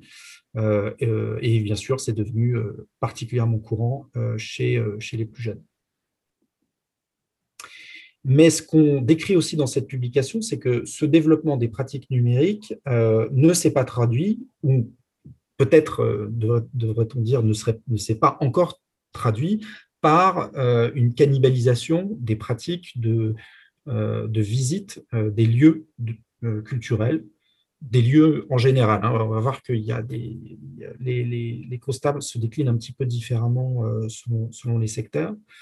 Euh, les cinémas en particulier euh, enregistrent historiquement une hausse de la fréquentation euh, de leurs salles. Cette hausse, elle est tirée, je le disais, en particulier par les plus de 40 ans, qui sont au fil des décennies de plus en plus nombreux à, fréquenter les cinémas. Et donc, c'est une pratique autrefois juvénile, très juvénile, qui est devenue une pratique beaucoup plus euh, transversale euh, selon les classes d'âge. Euh, mais, cette progression chez les plus de 40 ans ne doit pas cacher le fait que les taux de pratique des salles de cinéma par les plus jeunes, même s'ils n'ont pas progressé, sont restés à des niveaux très élevés pendant toute la période et n'ont pas connu de baisse notable. cette évolution des pratiques de visite s'observe aussi dans le spectacle vivant en général, euh, puisque 49% des 40-59 ans disent avoir assisté à un spectacle en 2018, ils étaient 41% en 2008, 27% en 81, donc euh, une progression très forte. Euh, et là aussi, une progression qui s'observe, y compris pour les plus de 60 ans. les les visites patrimoniales se sont aussi intensifiées pour ces classes d'âge, donc au-delà de 40 ans. Euh, et, euh, euh, voilà, chez les plus jeunes, ce qu'on observe, c'est des, une réalité plus contrastée avec, comme je le disais, un maintien à un niveau élevé de fréquentation dans les cinémas, une, progression dans les sites patrimoniaux, mais par contre un petit peu moins dans, dans les spectacles, notamment, spectacles, notamment théâtre, musique classique, etc. Euh, enfin, euh, ces constats, euh, quand, on, les décompose par catégorie d'âge, social et de territoire, montrent des résultats intéressants. en particulier le fait que ces, décennies, et notamment les 20 dernières décennies, ont vraiment été le, théâtre d'une sorte de convergence des pratiques des personnes qui vivent euh, dans euh, les grandes agglomérations et dans, les, espaces plus ruraux, notamment pour les pratiques numériques qui, on l'a dit, je l'ai dit précédemment, ont connu un développement très fort au cours des dernières décennies. Et, ce développement s'est traduit en fait par un rattrapage euh, des euh, pratiques numériques, des catégories qui euh, en étaient le, plus dispensées, donc les plus âgés, les ruraux, les moins diplômés, qui ont vraiment quasiment, quasi, qui arrivent à des taux de pratique quasiment similaires au, reste de la population française. donc l'écoute de musique, le, jeu vidéo, enfin tout, tout, tout, tout, ce volet numérique qui est maintenant devenu très transversal. Euh, mais c'est vrai aussi pour euh, les pratiques de sortie euh, au cinéma, et, et, les pratiques de sortie au spectacle vivant, en particulier pour le théâtre et pour le théâtre et notamment la danse. sur les écarts sociaux, et donc les, écarts de pratique entre cadres et ouvriers employés, les choses sont, sont, très contrastées et c'est moins, moins moins évidente que sur, euh, pour le, sur le sujet territorial. Euh, dans certains domaines, on observe bien une réduction des écarts sociaux, euh, comme c'est le cas pour la fréquentation des, cinémas, pour la fréquentation des bibliothèques, ou pour, encore une fois, les pratiques numériques, qui elles aussi ont vu ces écarts se, se résoudre. c'est en revanche moins le cas, et peut-être même plutôt l'inverse, dans d'autres domaines, euh, qu'on pourrait qualifier de patrimoniaux, entre guillemets, donc à la fois la fréquentation des lieux patrimoniaux, euh, musées, expositions monuments, pour lesquels les écarts de pratique entre cadres et employés ouvriers ont tendance à augmenter.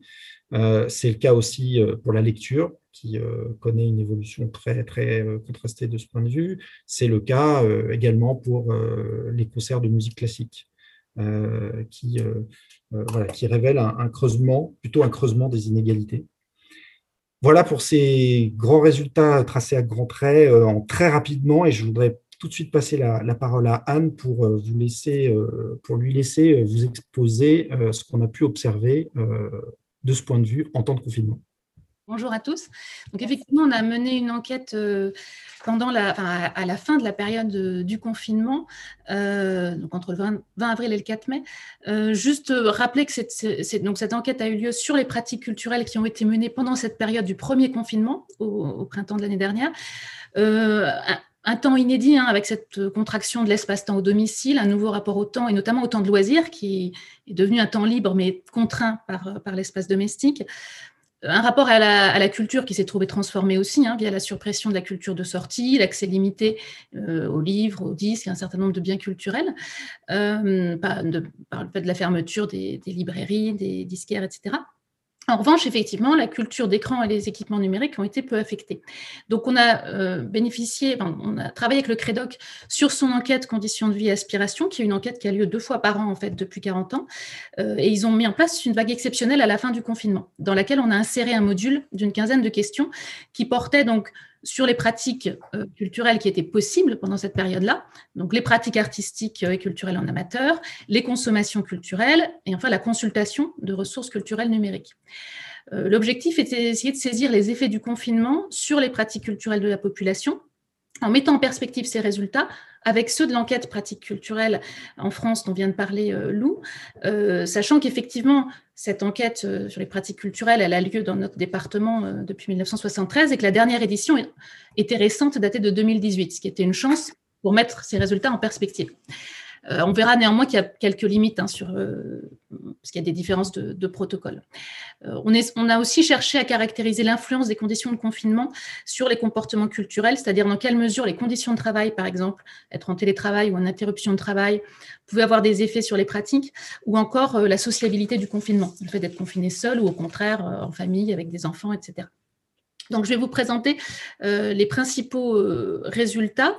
Euh, d'abord en commençant par les pratiques euh, artistiques et culturelles en amateur, euh, pour lesquelles on a pu constater un certain engouement pendant cette période-là, avec une augmentation des taux de pratique. Donc vous avez le petit tableau qui vous détaille ces pratiques, le fait de faire de la, musique ou du chant, pratiquer la danse, le dessin, la peinture, sculpture, etc. et vous voyez que toutes ces pratiques sont en progression alors, euh, euh, quelquefois en progression limitée, par exemple pour les pratiques d'écriture, même si ce sont des pratiques déjà très minoritaires, mais quelquefois dans des proportions beaucoup plus importantes.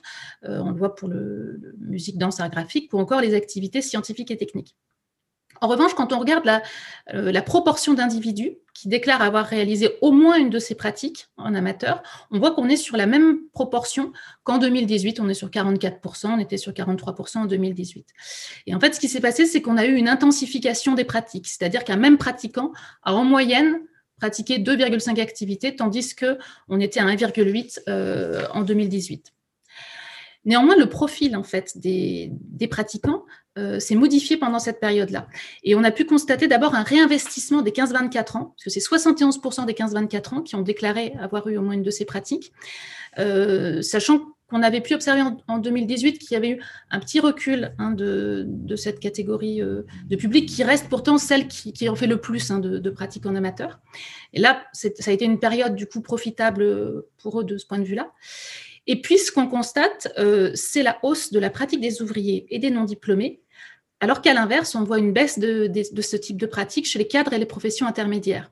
Et en réalité, c'est quand on regarde leurs conditions de travail euh, qu'on voit que, c'est très lié à ces conditions. C'est-à-dire que les pratiques sont plus élevées euh, pour les individus qui étaient en interruption de travail. Or, ce sont principalement les ouvriers qui ont subi cette interruption de travail tandis que les pratiques sont moins élevées pour les cadres en télétravail, euh, sachant que le, télétravail a pu être effectivement vécu de façon très envahissante dans l'espace domestique et a pu contraindre le, temps de loisir. ce qu'on a vu également, c'est qu'il s'agissait de pratiques plus familiales, c'est-à-dire qu'on a des augmentations importantes au sein des individus qui étaient en famille monoparentale, en couple avec des enfants, notamment pour la pratique de la danse, des arts graphiques, des activités scientifiques et techniques, et aussi que ces activités euh, étaient plus développées au sein des familles ayant des bas revenus. Et en fait, on peut faire le lien avec les, les, prescriptions, les recommandations euh, scolaires qui ont, pu être faites pendant cette période-là, euh, sachant que les familles populaires sont souvent très attentives hein, aux, demandes des enseignants. et on peut penser aux activités scientifiques et techniques, mais aussi à d'autres activités, et euh, notamment par exemple au Getty Museum Challenge, qui, euh, euh, donc, vous savez, qui consiste à reconstituer des œuvres à partir d'objets de son quotidien, qui a un défi qui a été très relayé en fait par l'éducation nationale et par les enseignants, et qui a eu un succès important. Je vais passer maintenant, euh, même si on va, on fera un lien à un moment sur ces, pratiques euh, en amateur, mais je vais passer aux consommations culturelles sur écran. Euh, alors, on ne va pas s'attarder sur le visionnage de films et de séries qui était déjà un taux élevé. Là, dans le questionnement, on n'a pas la fréquence hein, de visionnage de, films ou de séries, qui s'est certainement accrue. Mais, mais en revanche, sur le fait d'avoir regardé un film ou une série, on reste sur des mêmes taux très élevés. En revanche, ce qu'on constate, c'est une augmentation du visionnage de vidéos en ligne, vous voyez qu'il a augmenté de 13 points qui concernent les deux tiers de la population. Et cette hausse, en fait, elle est portée par les catégories qui étaient les plus en retrait en 2018, c'est-à-dire les plus âgés, les ouvriers, les non diplômés. Et en fait, elle est liée à l'usage généralisé des réseaux sociaux, euh, qui augmente de, 25 points en fait pendant le, confinement. On était à 54% de la population en 2018 qui déclarait utiliser les réseaux sociaux. Là, on est à 79%. Et on voit que la hausse est particulièrement importante pour l'usage quotidien. Et ce sont les mêmes populations que je viens de citer, euh, qui, ont fortement augmenté leur, euh, leur utilisation des réseaux sociaux. Donc, on voit effectivement de, nouveaux usages d'Internet de populations qui étaient moins technophiles, un peu plus en retrait, et certainement que la réduction des, des, contacts et des échanges physiques pendant cette période-là a incité ces individus à se tourner justement vers des outils numériques euh, pour maintenir des relations interpersonnelles. Et ce maintien des relations, il s'est fait aussi par le partage de photos, de vidéos, de contenus.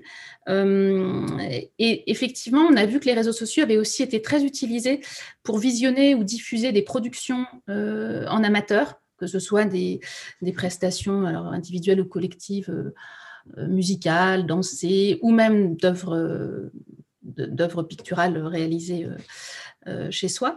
Euh, et que donc cette, euh, ces, plateformes, ces réseaux sociaux ont contribué justement à la fois à, cette, à ces relations interpersonnelles, mais aussi à ces, ces diffusions de contenu.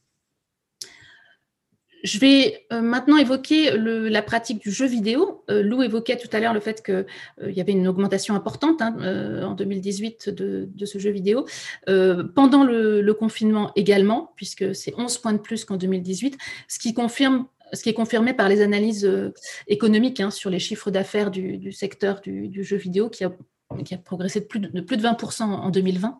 Et la croissance était déjà très forte en, mars-avril, hein, pendant le premier confinement. Et là, cet accroissement, il concerne toutes les catégories sociales, euh, sachant que la hausse est néanmoins plus importante au sein des classes populaires. Elle est plus marquée chez les seniors, puisqu'elle passe de 17 à 34% on double euh, le taux de pratique.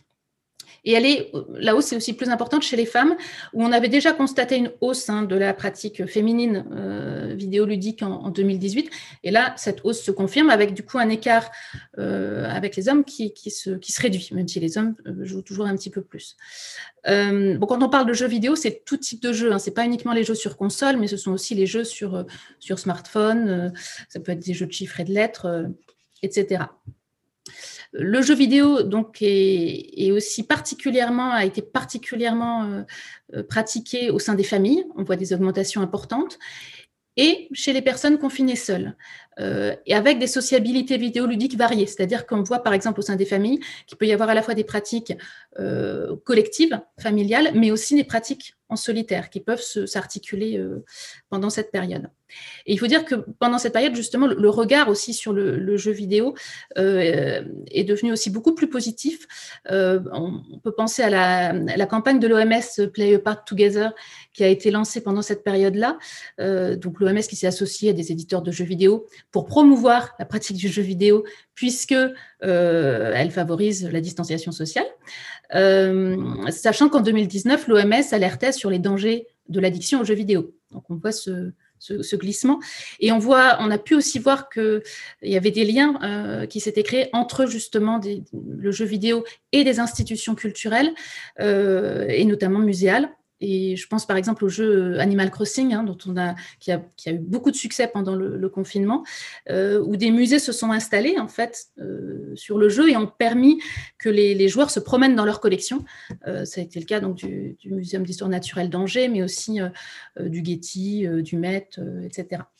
En revanche, euh, pour, terminer sur les consommations culturelles, euh, on constate une baisse de l'écoute de musique et de la lecture. Alors, euh, Lou évoquait l'augmentation hein, de l'écoute de musique. Là, on n'est pas sur l'écoute quotidienne, hein, on est sur l'écoute globale. On a une baisse importante qui concerne toutes les catégories de population et qui fait écho en fait aux, données des plateformes musicales de diffusion en flux, hein, qui ont constaté aussi une baisse importante dès le mois de mars, et en fait qui serait liée, en partie, parce que on voit que les, individus qui ont continué à travailler sur site euh, attestent aussi d'une baisse de leur euh, pratique d'écoute de musique, mais qui serait liée quand même à la suppression du temps de transport, qui est un temps effectivement pendant lequel on, écoute beaucoup de musique et de façon individuelle baisse apparente également de la lecture de livres. Alors je dis apparente parce que quand on posait la question, c'est un peu la limite de la comparaison, on, interrogeait les individus sur leurs pratiques euh, depuis la mi-mars, donc sur une période de 5 à 7 semaines, suivant le moment où ils ont été interrogés.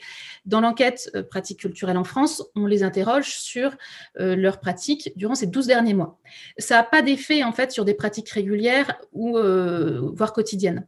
En revanche, sur des pratiques plus ponctuelles, du coup, on peut penser que ben, pendant cette période de 5 à 7 semaines, ces pratiques n'ont peut-être pas eu lieu, mais elles auraient peut-être eu lieu à un autre moment de l'année. Euh, et ça peut être le cas du livre, effectivement, pour les faibles lecteurs.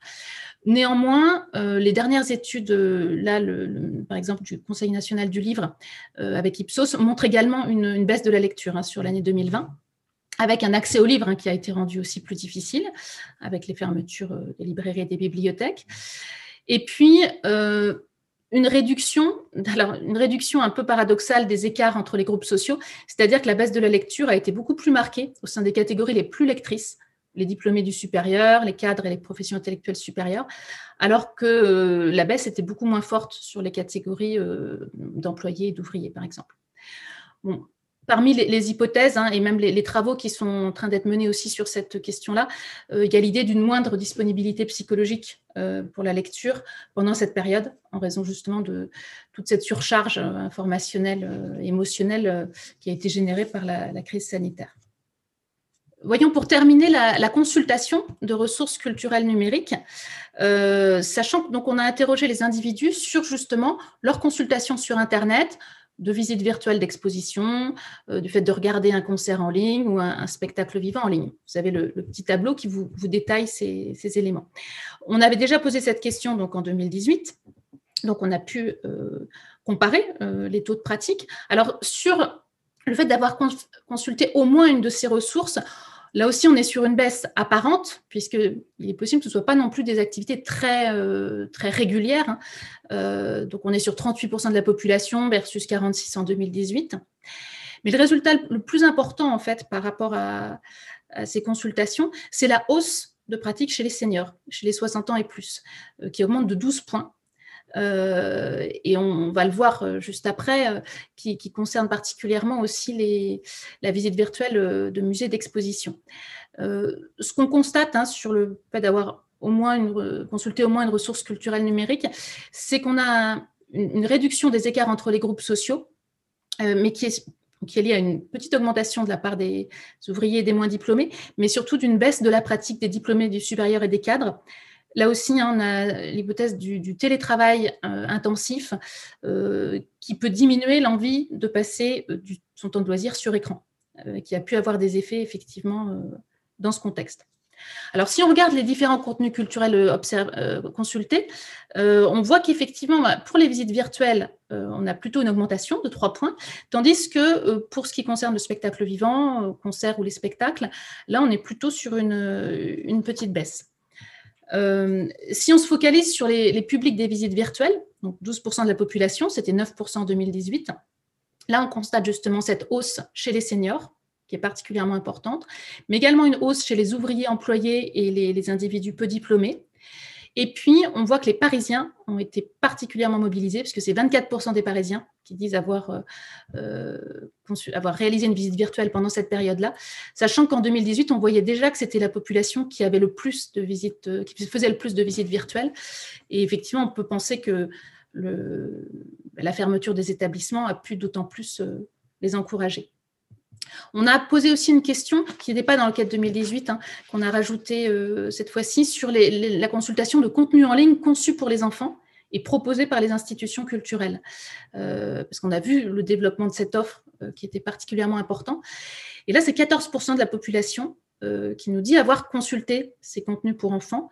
et résultat intéressant, il y a autant de cadres que d'ouvriers, 14% de cadres, 14% d'ouvriers qui peut être lié là aussi hein, aux recommandations euh, éducatives euh, qui ont pu encourager la consultation de ces contenus. bien entendu, euh, un public donc plutôt jeune, un public de parents et puis aussi peut-être d'adolescents, enfin de 15-24 ans qui ont pu consulter pour eux-mêmes. Des proportions d'hommes et de femmes identiques, à l'exception de quand on regarde effectivement au sein des familles où c'est plutôt les femmes qui, qui ont eu ce type de consultation, sachant que c'était effectivement plutôt elles qui, qui gérait euh, les devoirs et, avec les enfants. Pour terminer, alors pour conclure ou en attendant de conclure, euh, je reviendrai d'abord sur un, résultat que, je ne vais pas détailler plus que ça, mais on a fait des analyses statistiques plus complexes euh, sur la, des régressions logistiques pour essayer d'identifier les facteurs explicatifs de la variété des pratiques culturelles. Qu'est-ce qui explique qu'on pratique beaucoup d'activités culturelles différentes? Et là, alors qu'on a vu précédemment hein, qu'on avait une réduction des écarts euh, et des clivages euh, sociaux et des, écarts entre générations, euh, ou entre classes d'âge plutôt, là, on retrouve en fait le pouvoir explicatif des déterminants sociaux, c'est-à-dire que plus on a un niveau de diplôme élevé, plus effectivement on a des pratiques culturelles variées, et la question de l'âge également, notamment pour les consommations culturelles sur écran et donc qui, est donc très caractéristique des, pratiques des 15-24 ans. Et ça, ça rejoint tout, à fait ce que disait euh, Lou tout à l'heure sur la singularité des univers culturels des jeunes qui s'ancrent effectivement dans le numérique. Toute chose égale par ailleurs, euh, on voit aussi l'influence des conditions de confinement, c'est-à-dire que quand euh, on, neutralise tous les autres paramètres, on voit que l'interruption de travail effectivement augmente la variété des consommations culturelles, au regard par exemple du télétravail. Et puis l'importance de la sociabilité, le fait euh, d'avoir des enfants à charge et de s'en occuper au moins 4 heures par jour, ça augmente là aussi la variété des pratiques en amateur et des consommations culturelles. Donc pour conclure, euh, est-ce une parenthèse ou est-ce que ces évolutions vont être pérennes? Alors d'abord, effectivement, bien, revenir sur le fait qu'il s'agissait d'un temps inédit, ce premier confinement. Certainement qu'on aurait mené l'enquête euh, lors de, des confinements suivants, les résultats auraient été un peu différents. Donc ça rend la prospective euh, effectivement euh, très prudente.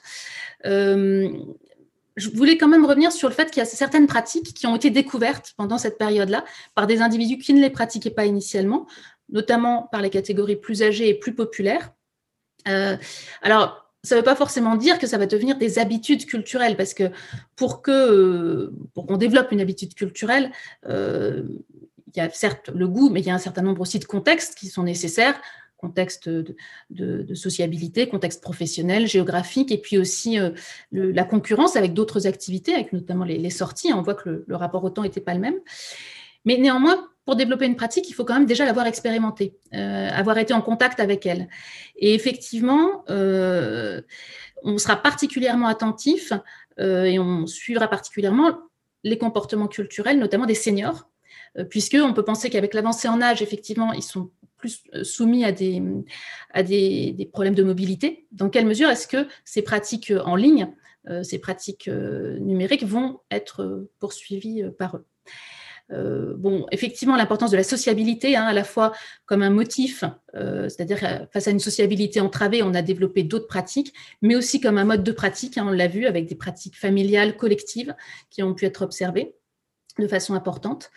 et puis, revenir sur cette, inquiétude hein, de la substitution des, des, fréquentations par des expériences culturelles numériques.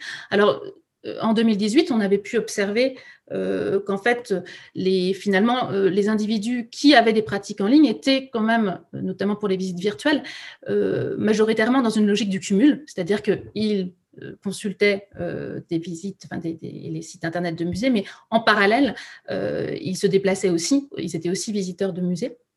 Et après, les questions qu'on peut se poser, c'est effectivement est-ce que ces expériences en ligne vont devenir des expériences culturelles en soi euh, et non pas vécu comme un appendice ou un complément en fait euh, à l'expérience physique?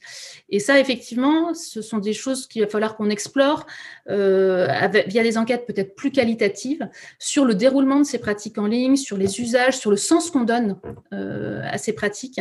et effectivement, parmi les, pistes et les perspectives de recherche, on lancera à la fin de l'année 2021 un, appel à proposition de recherche sur les effets durables du confinement euh, effet sur les pratiques culturelles, avec euh, des propositions, des, attentes de, pratiques plutôt qualitatives pour essayer d'explorer euh, ces questions.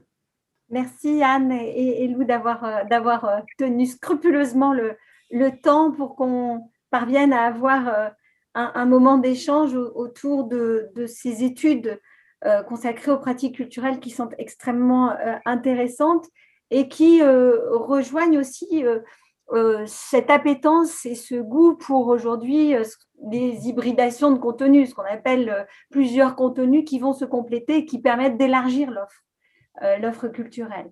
on va accueillir maintenant Émilie Girard. Émilie, tu es directrice scientifique du MUSEM et tu es également vice-présidente de, la branche française de, l'ICOM. Et nous avons souhaité t'inviter à évoquer euh, la construction au fond de, ce réseau euh, professionnel solidaire euh, que l'ICOM a permis depuis maintenant un peu plus d'un an désormais. Donc je te, je te passe la, parole. Merci Émilie. Merci Hélène. Voilà, effectivement, moi je vais vous, parler, on, a, on a vu avec les études qui nous ont été présentées j'allais dire, le point de vue des attentes et des pratiques des publics.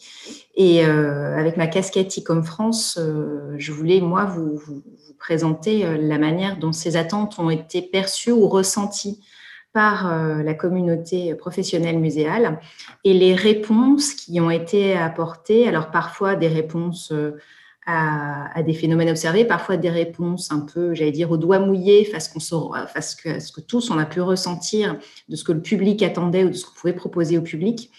Et c'est vrai qu'ICOM France, par euh, une série de dispositifs dont je vais vous parler, a pu non pas faire une synthèse euh, extensive, une étude de fine, mais j'allais dire regrouper des grandes thématiques et des grands sujets qui aujourd'hui structurent euh, la pensée et les projets que beaucoup de musées construisent aujourd'hui.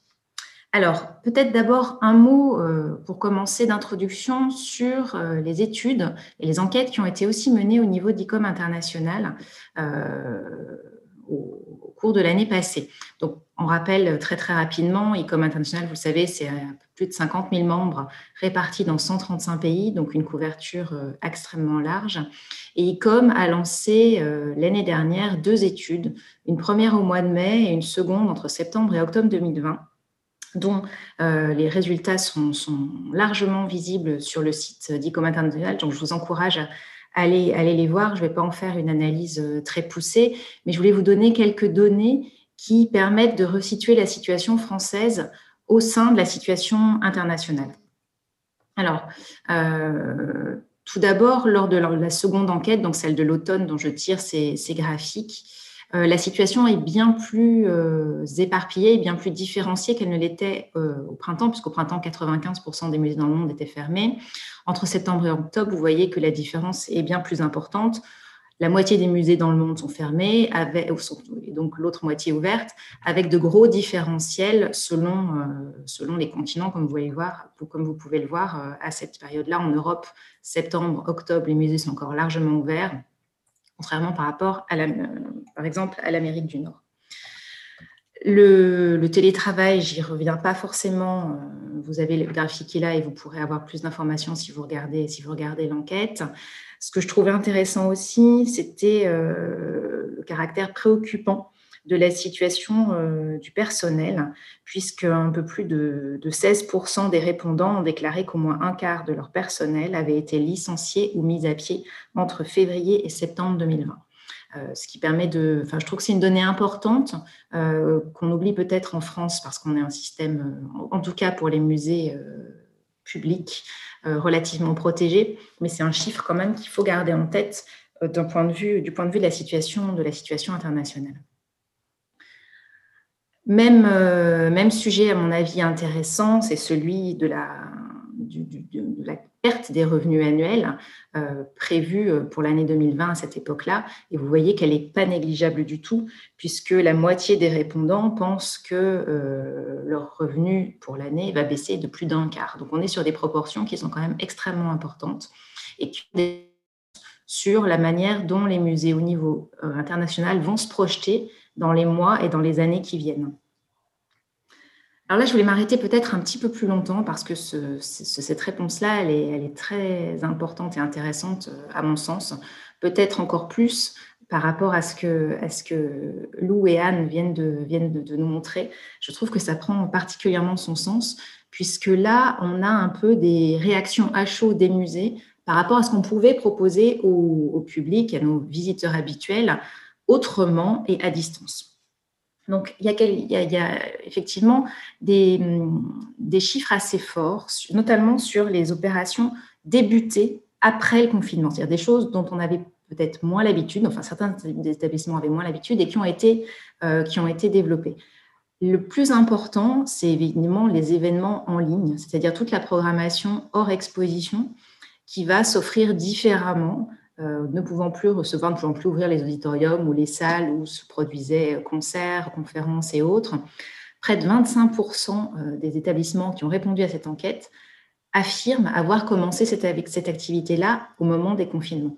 Donc, il y a vraiment dans le, dans, le, quotidien de la programmation des musées un basculement avec cette année. S'il si, en fallait une preuve, je trouve que celle-là est, assez parlante, où on va offrir plus en ligne, évidemment, que, que, sur place.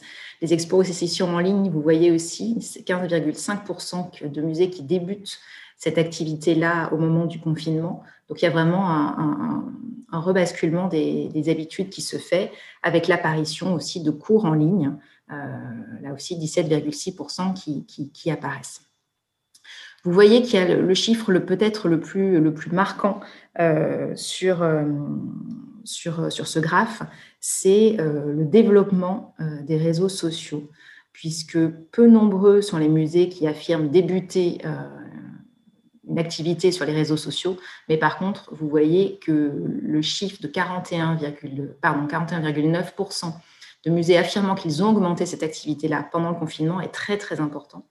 Et ça a été, alors on a tous en, mémoire tout ce qui a pu être fait sur les réseaux, euh, qui a été très, très, très, très important au niveau international. Mais ce chiffre-là le, confirme bien. Donc, vous voyez qu'il y a une sorte de, je trouve vraiment de, moments charnières. J'enfonce un peu des portes ouvertes, mais ces chiffres en témoignent vraiment entre ce qui était fait avant, ce qu'on a continué, ce qu'on a développé et ce qu'on a inventé pour pallier le contexte. Au niveau, je reviens maintenant après cette petite introduction rapide à ICOM France, pardon, je vais trop vite. D'abord pour vous rappeler que les chiffres de l'année 2020 pour le nombre de membres, un peu plus de 5000 membres euh, fin 2020, dont un peu plus de 4700 individuels et 467 membres institutionnels. À noter que donc ICOM France compte 3313 membres affiliés à un comité international en, 2019, un des 30 comités internationaux, ce qui en fait le comité euh, national le plus, euh, le plus actif au niveau de ces comités internationaux et un réseau qui compte des membres au profil extrêmement divers, alors à la fois euh, dans les fonctions qui sont occupées au sein des musées, mais aussi sur les typologies de musées, beaux-arts, de sciences, de sociétés, euh, d'histoire, etc., ou sur euh, les, implantations de ces musées, puisque tout le territoire français est représenté au sein du réseau ICOM France. Alors, je vais en venir un petit peu à, la place, à la place d'ICOM dit comme France en particulier, pendant cette crise. Euh, très rapidement, on a été sollicité euh, par, euh, par nos membres pour relayer les initiatives qui étaient prises, en particulier sur les réseaux sociaux ou à distance. Donc, on a, j'allais dire tout bêtement, dans un premier temps, essayé de relayer du mieux que nous pouvions ce qui nous était adressé, soit en l'inscrivant sur l'agenda de notre site en ligne, soit en le relayant sur Facebook ou sur Twitter ça, j'allais dire un peu comme on a pu le faire tous individuellement pour relayer des, actions qui étaient conduites par, des amis ou par des partenaires. ICOM France l'a fait. Mais très vite, on s'est dit, c'est peut-être pas suffisant. On est dans une période où, euh, les, liens sont, distendus, sinon rompus. On ne se parle plus, on ne parle plus à son collègue de bureau puisqu'on ne va plus au bureau. On parle encore moins euh, aux personnes qui sont dans des établissements différents puisque euh, voilà, tout, est un peu, coupé, ou alors on en parle pour revenir euh, sur les sujets de la table ronde précédente, simplement pour demander une prolongation de prêt, une annulation, un report, etc. Essayons de recréer des espaces de, convivialité, de type discussion de machine à café, des choses très informelles, euh, très spontanées, pour nous retrouver, échanger se dire, bah, écoute, comment toi tu as réagi en fonction de telle problématique, euh, où est-ce que vous en êtes?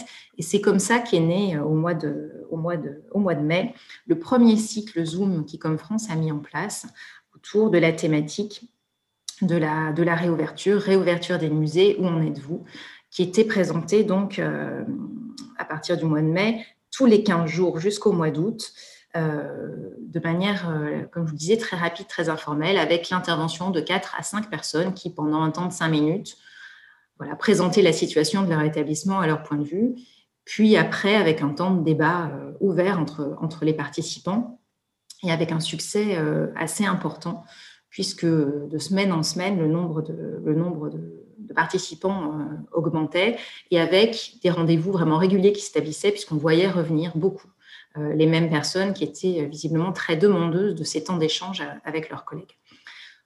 Tous les résultats de ces, de ces débats, de ces discussions sont, sont en ligne sur le site euh, d'ICOM France, sur la chaîne YouTube d'ICOM France. Donc n'hésitez pas, si vous êtes intéressé par telle ou telle thématique, d'aller les revoir si vous ne les aviez pas vus en, direct.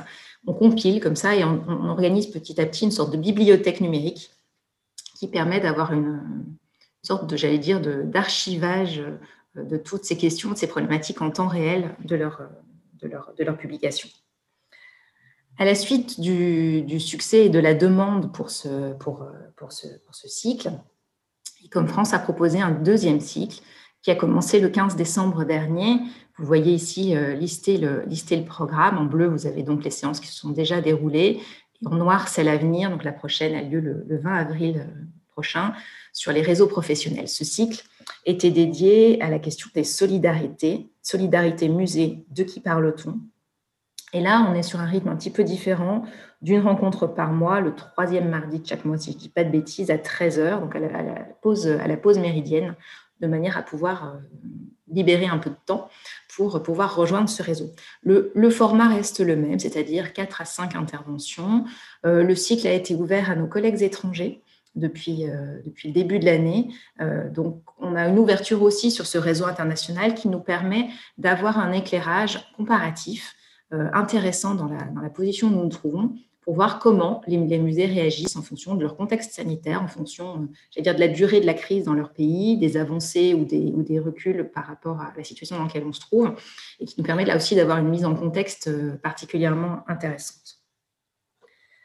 Je vais en venir maintenant peut-être à la, à la partie euh, qui, a, le plus de contenu, qui est celle des grandes questions, des grands sujets qui, qui, sont apparus. Alors c'est un choix un peu, un peu subjectif que je, que je fais là, mais euh, qui, qui, je trouve, est assez révélateur des grands sujets qui ont déjà été abordés depuis ce matin, premier titre desquels la place accordée euh, au numérique.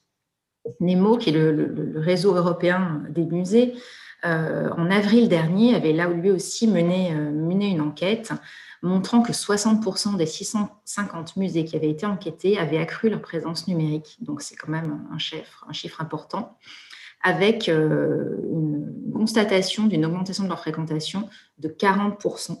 Euh, et cela, pas forcément avec des moyens euh, augmentés. Et ça, je vais y revenir parce que la réaction, elle a été rapide et elle a été faite avec les moyens du bord bien souvent. Les visites virtuelles, évidemment, tiennent une place importante là-dedans, qui ont toutes été faites, euh, comme le montrait, enfin, en tout cas pour les premières, avec des moyens souvent, souvent réduits. Marie Lavandier euh, le, montrait très bien, réalisé qu'un téléphone, dans des formats peut-être euh, non conventionnels, mais qui ont certainement participé du succès de ces visites-là, puisque ce n'était pas forcément une grosse machine qui était visible, mais souvent des individus, c'est-à-dire derrière le musée, les équipes qui travaillent de ce musée, qui personnalisaient un petit peu le rapport, le rapport à leur public. Cette offre donc en ligne, elle a été, comme, je vous le disais, au départ très spontanée, euh, pas forcément très pensée, très hiérarchisée. Et petit à petit, et j'allais dire surtout euh, au moment du deuxième confinement, plus, éditorialisée finalement. Il y a eu, une, je ne vais pas dire une professionnalisation, mais un temps de, de réflexion peut-être plus, plus poussé au moment du second confinement, tout simplement parce qu'on a été échaudé j'allais le dire. Donc, euh, l'été a fait qu'on a pu penser à des choses qu'on pourrait faire dans l'hypothèse d'une deuxième fermeture. Et donc, les choses ont été un peu plus structurées pendant le, second confinement. Une autre constante que je trouve intéressante euh, de, de, au-delà simplement d'une offre livrée euh, telle qu'elle à un public distancié, c'est une certaine recherche d'interactivité avec le public on n'était pas seulement sur la délivrance de contenu scientifique ou, euh, ou autre, mais dans la proposition d'ateliers, de tutos, de jeux établis à partir de la nature du musée et de ses collections, et en demandant souvent des retours au public. C'est-à-dire qu'on n'était pas dans un, dans un sens euh, euh, up-bottom, mais aussi dans la mise en place d'échanges et ça, c'est quelque chose que, à titre personnel, j'ai perçu euh, sur un, autre projet. Euh, vraiment, le musée devenait une sorte d'interlocuteur un peu anonyme à qui on s'adressait aussi pour trouver une sorte de correspondant, de correspondant institutionnel. Autre sujet aussi en lien avec cette quête d'interactivité, ça, a été les appels à la collecte qui ont été, euh, euh, plusieurs à se, mettre en place pendant le premier et le second confinement. Euh, je pourrais parler, si, ça vous intéresse, de celui que le MUSEM a mis en place sur, sur la période justement de confinement, en appelant le public à proposer des objets relatifs à cette période de vie assez inédite. Mais d'autres musées, nombreux, ont été ont été euh, porteurs de projets, euh, de collecte. Le musée, par exemple, de l'éducation nationale euh, a aussi fait quelque chose autour de l'école à la maison. Le musée de la résistance et de la déportation d'Isère a lancé récemment quelque chose sur les objets de la, de la Seconde Guerre mondiale. Donc les, initiatives se sont, se sont multipliées. On était privé de nos moyens habituels d'enrichissement des collections. Pour autant, l'activité euh, du musée ne, ne s'arrête pas. Donc, essayons de travailler autrement et en favorisant euh, la participation de nos publics. C'est vraiment ces appels à la collecte, je trouve, sont assez, euh, assez hum, porteurs de sens à ce sujet-là. Les événements en ligne, on en déjà parlé hein, évidemment, les conférences, le spectacle vivant, on n'a pas toute la programmation n'a pas été n'a pas été suspendue. Je crois que le second confinement a vraiment montré comment on a essayé de poursuivre la programmation autrement et en ligne. Euh, je ne vais pas m'apesantir sur ce sujet-là, mais je voudrais peut-être m'arrêter une seconde sur euh, un peu ce qui était dit aussi euh, tout à l'heure, sur ce que le numérique peut et ce qu'il ne peut pas. Alors, ce qu'il peut, c'est évidemment donner une visibilité très forte, être un palliatif, euh, permettre de continuer à communiquer avec notre public et à lui proposer, à lui proposer des choses. Mais évidemment, rien ne remplacera, euh, Marie Lavandier le disait très bien, le, contact, le contact avec les expositions et avec euh, les œuvres. Et puis, on est tous, j'allais dire, on a tous ce biais qui est d'afficher les chiffres de connexion sur tel ou tel événement. Mais souvent, quand on y regarde un petit peu plus avant, on s'aperçoit que les temps de connexion sont parfois très courts. Donc, qu'est-ce que ça veut dire quand on a 20 000 vues euh, en une demi-heure, mais si c'est des petites vues de deux secondes sur une captation de spectacle d'une heure et demie? Voilà, je crois que bien lire les chiffres, regarder ces temps de connexion, euh, c'est des choses qu'il va falloir qu'on regarde et qu'on analyse pour peut-être penser euh, mieux ou différemment notre offre en ligne. Et puis, oui, ce qu'il faut évidemment pas oublier, je me l'étais noté en pense-bête, c'est la fracture numérique. Euh, lorsqu'on s'adresse à un public en ligne, on ne s'adresse pas à tout le monde, on élargit peut-être notre public, on laisse tout de même de côté certaines, certaines catégories. Et là, à titre personnel, c'est des choses qu'on a très bien perçues euh, avec notre appel à la collecte au MUSEM, où très clairement, euh, il y a un biais énorme sur la, nature des, des, personnes qui nous ont, qui nous ont répondu où on n'a évidemment pas touché l'ensemble de classes sociales, mais seulement une partie, euh, une partie euh, de la population. Un autre euh, grand axe que je voulais aborder rapidement est celui de la réflexion sur les expositions. Là aussi, on, en a déjà parlé en premier lieu dans la, première table ronde de cet après-midi, avec les grandes questions un peu du temps de la crise. Euh, qu'on a, vu, qu'on a vu émerger dès le premier confinement, la fin des expositions blockbusters, la fin du modèle productiviste de nos musées, pour reprendre l'expression euh, très juste de Sylvie Ramon. Euh, là aussi, j'ai mis, des points d'interrogation parce que je crois qu'il ne faut pas qu'on soit, qu'on soit dupe. Il y aura évidemment un avant et un après. pour autant, va-t-on vraiment laisser tomber les expositions qui font chiffre et qui font venir des gens dans nos musées? Certainement pas. Pour autant, euh, il est évident qu'il y a des questionnements euh, qui émergent sur le recentrage sur les collections permanentes, sur euh, le faire local, comme je l'ai écrit ici, c'est-à-dire faire avec les collections qui sont autour de nous, mettre nos collections permanentes au cœur d'un réseau pour les remettre en valeur, et évidemment repenser l'économie des expositions. La question du convoiement, on l'a aussi déjà abordé cet après-midi, c'est des sujets qui reviennent évidemment, euh, qui reviennent euh, au sein du service des musées de France, qui reviennent au sein des, praticiens des convoiements. Comment aujourd'hui euh, continuer à convoyer quand les conditions sanitaires ne facilitent pas les choses? Comment trouver des moyens de déporter avec les limites qui ont pu être déjà évoquées sur, sur les, convoiements Zoom ou, ou autres en visio? Comment euh, réapprendre à faire confiance à des professionnels de musée. À titre euh, individuel, moi, c'est quelque chose que je défends beaucoup. Tout n'a pas forcément besoin d'être convoyé. Nos collègues sont aussi des professionnels de musée à qui on peut communiquer euh, des éléments et, faire confiance. Donc, cette, réflexion globale sur les expositions, elle nous repositionne aussi au sein d'un réseau en nous demandant, comme le disait, comme cela a été dit tout à l'heure, qu'est-ce qu'on peut faire évoluer et comment, euh, avec, un souci d'ailleurs, j'y reviendrai, euh, un peu plus tard, mais un souci euh, d'éco-responsabilité. Un autre corollaire, peut-être, c'est celui de la question tourisme-territoire, puisque cette crise a, marqué une rupture brutale dans la nature du public, en tout cas pour les, grands musées parisiens, avec la disparition ou la, diminution très forte du public touristique. Et donc un questionnement là aussi assez net sur euh, la manière de réancrer le musée dans le territoire. comment se réadresser à des publics de proximité ou comment continuer à s'adresser à des publics, des publics de proximité, puisque le cas des grands musées parisiens n'est pas du tout représentatif de, la variété des musées implantés sur le territoire français. Donc, cette crise, elle a vraiment fait émerger cette, cette dualité tourisme-territoire de manière peut-être plus ardente, même si elle était déjà dans l'esprit de beaucoup, pour montrer comment il était important de réinvestir son propre territoire.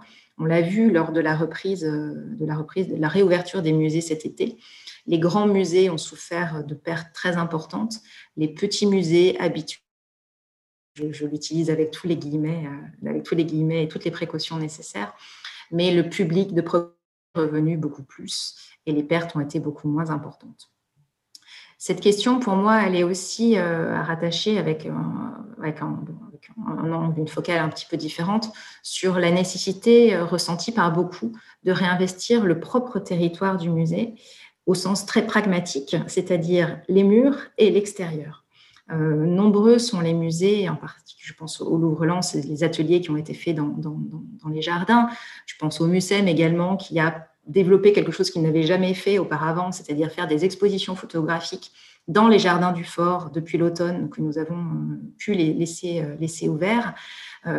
L'idée est de dire ben, le musée, les portes du musée sont fermées, mais pas ses alentours, pas ses, pas ses jardins, pas le territoire extérieur qui est celui du musée et qui peuvent continuer à être accessibles. Donc, investissons-les et faisons autrement. C'est cette question euh, du hors les murs sur laquelle je, vais revenir un tout petit peu plus tard, qui déjà les hors les murs, ça commence dès le pas de la porte et euh, on peut faire autrement et trouver des moyens de, faire venir, euh, de faire venir le public à proximité. Je reviens sur la question donc du développement durable qui très nettement apparaît comme une conviction renforcée alors avec des thématiques euh, dont on, a, dont on parle largement depuis ces dernières semaines, ces derniers mois, l'éco-conception des, des, expositions, la place des circuits courts au musée, avec le souci, par exemple, dans les boutiques ou les restaurants, de favoriser des produits locaux, de favoriser euh, les commerces de, proximité et autres, et toutes les questions euh, relatives à la conservation et au développement durable on parlait tout à l'heure des normes qui nous oppressent.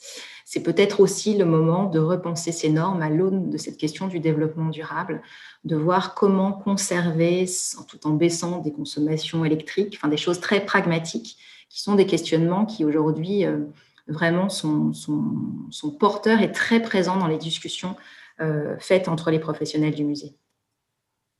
Et puis, je terminerai avec cette assertion euh, qui, est vraiment apparue sur le, sur le devant de la scène, la réaffirmation du rôle social des musées, qui est une question qui irrigue la réflexion des musées de société euh, depuis, depuis fort longtemps, mais qui aujourd'hui prend une ampleur euh, toute nouvelle, revivifiée, puisque on s'aperçoit que nos musées, nos institutions sont aussi des lieux qui permettent de donner un espace de parole euh, tout en garantissant bien évidemment la vocation scientifique du musée.